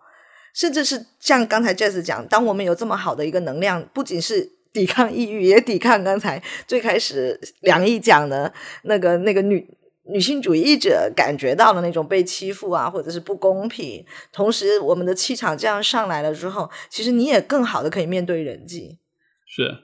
嗯，我自己觉得还有另一个很有用的是自我关爱和，就是我们说的那个 fully love yourself。我觉得如果我们能够更好的共情自己，好像也能够去处理刚才讲的孤独，或者当攻击来的时候，其实我是害怕的，可能也是因为我觉得不够安全。但是如果你自身，嗯，我们叫内核很稳也好，或者是就自我其实足够有安全感的，其实可能也不会那么害怕。嗯，你说这个，我跟就是再补充一点，就是我觉得尤其对于男性来说，因为我的身份，包括我的这种工作当中关注哈，就是我觉得对男性的这种心理会比较留意。我觉得，因为很多的关系中的暴力或者是攻击行为，普遍都是来自男性。如果你在生，如果一个人在生活中，比如听众们生活中面对这样的男性，很有攻击性，很容易暴躁也好，发脾气也好，或者怎么也好，我觉得很多时候都是有一个原因，是在于他们自己，他们的眼中是没有那些受害者的痛苦的，他们看不到被他们攻击的人是有多么的难受，有多么的难过。他们之所以看不到，是因为他们自己的痛苦跟脆弱的部分不被看见，所以他们压根就没有意识。这一个部分是存在的，以及这个部分是你需要去考虑的。因为很多很具有攻击性的男性，可能你会发现一个很经典的成长轨迹，就是他小时候被自己被自己的老爸或者是身边的同龄人给虐待，并且告诉他，你如果哭，你就是个怂货，所以你永远不可能展现脆弱，永远不可能承认自己受伤了。那么他时间久了之后，他自己对他这个脆弱、受伤的部分就会越来越麻木，自我的麻木，对他人的麻木。所以当以后他去攻击别人的时候，他是完全。不会去考虑后果，因为他压根看不到他说一个话、做一个事，别人会伤到别人。但是，我觉得这里面的有希望的部分就是，如果一个人能看到他是有可能伤到别人的，他的那个本性当中的那种共情、跟那种怜悯和那种悔恨之心是会被激活的，从而他是能够更好的，就是去抑制他的攻击性。所以，我觉得这个是因为怎么说呢？比如说，互联网舆论有很多人会认为要以暴制暴，嗯。有些情况下可能是这样，但是在更亲密的关系里，在更日常的场景里，我觉得很多时候，你如果用暴力对待他，这不能让他更有共情，更考虑给别人带来什么样的伤害，所以还是得用可能是那个更关怀的层面去处理这个问题。是我最近在接受一个做青少年生命力复原工作的的媒体的采访的时候，也是这样说的。我就是说，我们现在经常说的孩子跟自己原生家庭里面的关系啊，觉得父母有很多不可思议的一厢情愿啊，这个怎么怎么去解决？我说，在做这些工作的时候，站在我是非暴力沟通的角度，我是从父母怎么样首先的感知到自己的感受开始去做工作的。如果我们是站在呃，就是那种以暴制暴的角度的话。那父母会越来越滑向一个无法感知的状态，其实无助于这个结构的破解，也无助于他生命的福祉。但反过来，如果他自己的生命有有有打开，有感知到他的生命力有复原，成为一个人，就是我们所说的人，就是有血有肉的、有感知的、有同理心的人的这个状态，他意识到自己在过去有多少生活的选择其实是充满委屈的、充满怨恨的、充满愤怒的。这个自己的时候，他才会恢复到那个刚才我们所说的哦，可以感知到哦，原来我这些行为会给孩子带来一些难堪、痛苦或者是压迫，他自己都感知不到自己对自己的压迫，他怎么可能感知到自己对别人的压迫呢？啊，所以这个相通的，我觉得事情到最后一定都是相通的。所以，对，就是就是从恢复生命力的角度来讲，就是如果这种攻击性是一种异化的方式。呃，这种相互之间压迫的方式是一个异化的方式。我们怎么恢复到那个非压迫的方式、反压迫的方式？嗯，就是恢复生命力的过程。在我看来，特别棒。我的生命力告诉我，我有点累了。累了。对，我们这也聊挺久了。对，聊挺久，差不多可以到这。对，嗯。但是就我，我是觉得这个讨论很棒，而且其实我觉得有很多话题，我我我今天记了好多笔记，然后就都还没有展开。但是也许我们。这次节目发出去，看看大家的反馈如何，觉得这有没有意思，然后我们就对之后可以再，也许再做一期，再更多的聊一聊讨论。对对对，是因为像梁毅最开始说的，这种话题确实平时好难聊到，对吧？没有人聊，但是，哎，这是个很关键的问题。对，为什么 为什么会对没有触碰到？我就特别特别觉得重要核心的一个话题。对我我本人，我二零二四的年度关键词就是 containment。我是因为我自己有很多的。刚才说了，我我有时候爆发出来也是会很悔恨的。然后我也想要，我也想要更多的学习这种 containment。然后我的家族也跟几位分享，就在这里不多说了。嗯，也会有这种，就是很触发我去学习更多的 on trigger 和 containment 的，就容器，然后反反刺激的这些东西。所以我接接下来的一年，我觉得也会有更多在这个议题上的探索，也想要跟你们交流。嗯。好的，期待期待。我跟大家聊，我也觉得很期待，尤其是学习怎么做一个主播和播。就我的年度关键词是连结，就是跟大家聊，我觉得啊，有好多的启发。尤其是在像梁毅讲这个环境下，我觉得能又有交互性，又有共情，又有反思的谈论一个其实平时不会深入谈论的议题，挺珍贵的。嗯，太好了。嗯，那都说关键词了，那这么来说，我的关键词可能是，可能是带动吧。我想更多的带动大家身边的人，能够去做一些事情。呃，经历在经历了很多的无奈跟无力之后，我觉得怎么说呢？想为那我能接触到、触碰到的人做一些这样的一种激励、鼓励，一种包括给他们创造机会、空间，去带动大家去做一些事情。嗯。特别希望你们的拳馆能开到广州。哇，对，嗯，大家就这个就需要大家多多支持了。对对对，这个如果大家要关注，就是我微博、公众号什么的，然后 那些信息都会发布的。就真的欢迎大家都来玩，包括以后你们如果有机会来上海的话，有能能能能我们一起来玩一玩，看看是怎么样的。对，现在就还没有开始正式的运营，我们最近在内内测封闭测试当中，等它这个东西打打造好了的话，我觉得会跟大家更讲更多的信息。啊，嗯，非常好，好，太棒了，非常好。梁毅，我可以借你的平台打个广告吗？Go on, please go on。对，因为我们今天既然说到这一个女女孩，很多人都没有机会去练习表达愤怒和接受这些东西。呃，我刚好有一个女性的群叫子宫力，这里面我们有专门的方式去，就很具体的烹饪。愤怒烹饪其他各种负能量的一些方法，就如果你感兴趣的话，可以关注我的公众号“天才女巫的羞耻 play”，或者是我的微博 “Jess 经书”，然后应该回复“子宫”就可以找找到这个入口。那我也宣传一下我的公众号，就是我的公众号叫“停说心理”，就是 T I N G，停表示在听，也表示停，也是我的名字的一个字。就如果感兴趣的伙伴也可以继续保持联系，因为我之后也会在公号上有一些小的活动。嗯，好的。所以欢迎大家关注梁毅的公众号，因为梁毅做非暴力沟通培训很多年，我也有身边的听众，包括来访者跟我讲说参加他的课程非常的有收获，所以也欢迎大家多多关注梁毅的。有点梁毅，嗯，对，谢谢，谢谢 Steve。对。嗯，我刚才甚至都在想那个那那边在，你们那边打完拳，然后欢迎来我这边学冲突调解，或者是跟别人连接。哎，这个是真的，就是说我们怎么处理跟自己的关系，同时也要找到跟别人对话、跟同理的这个角度跟方式，因为我们也要跟这个世界相处。而今天我们谈的这些，其实都在这个范围内。嗯，所以是对。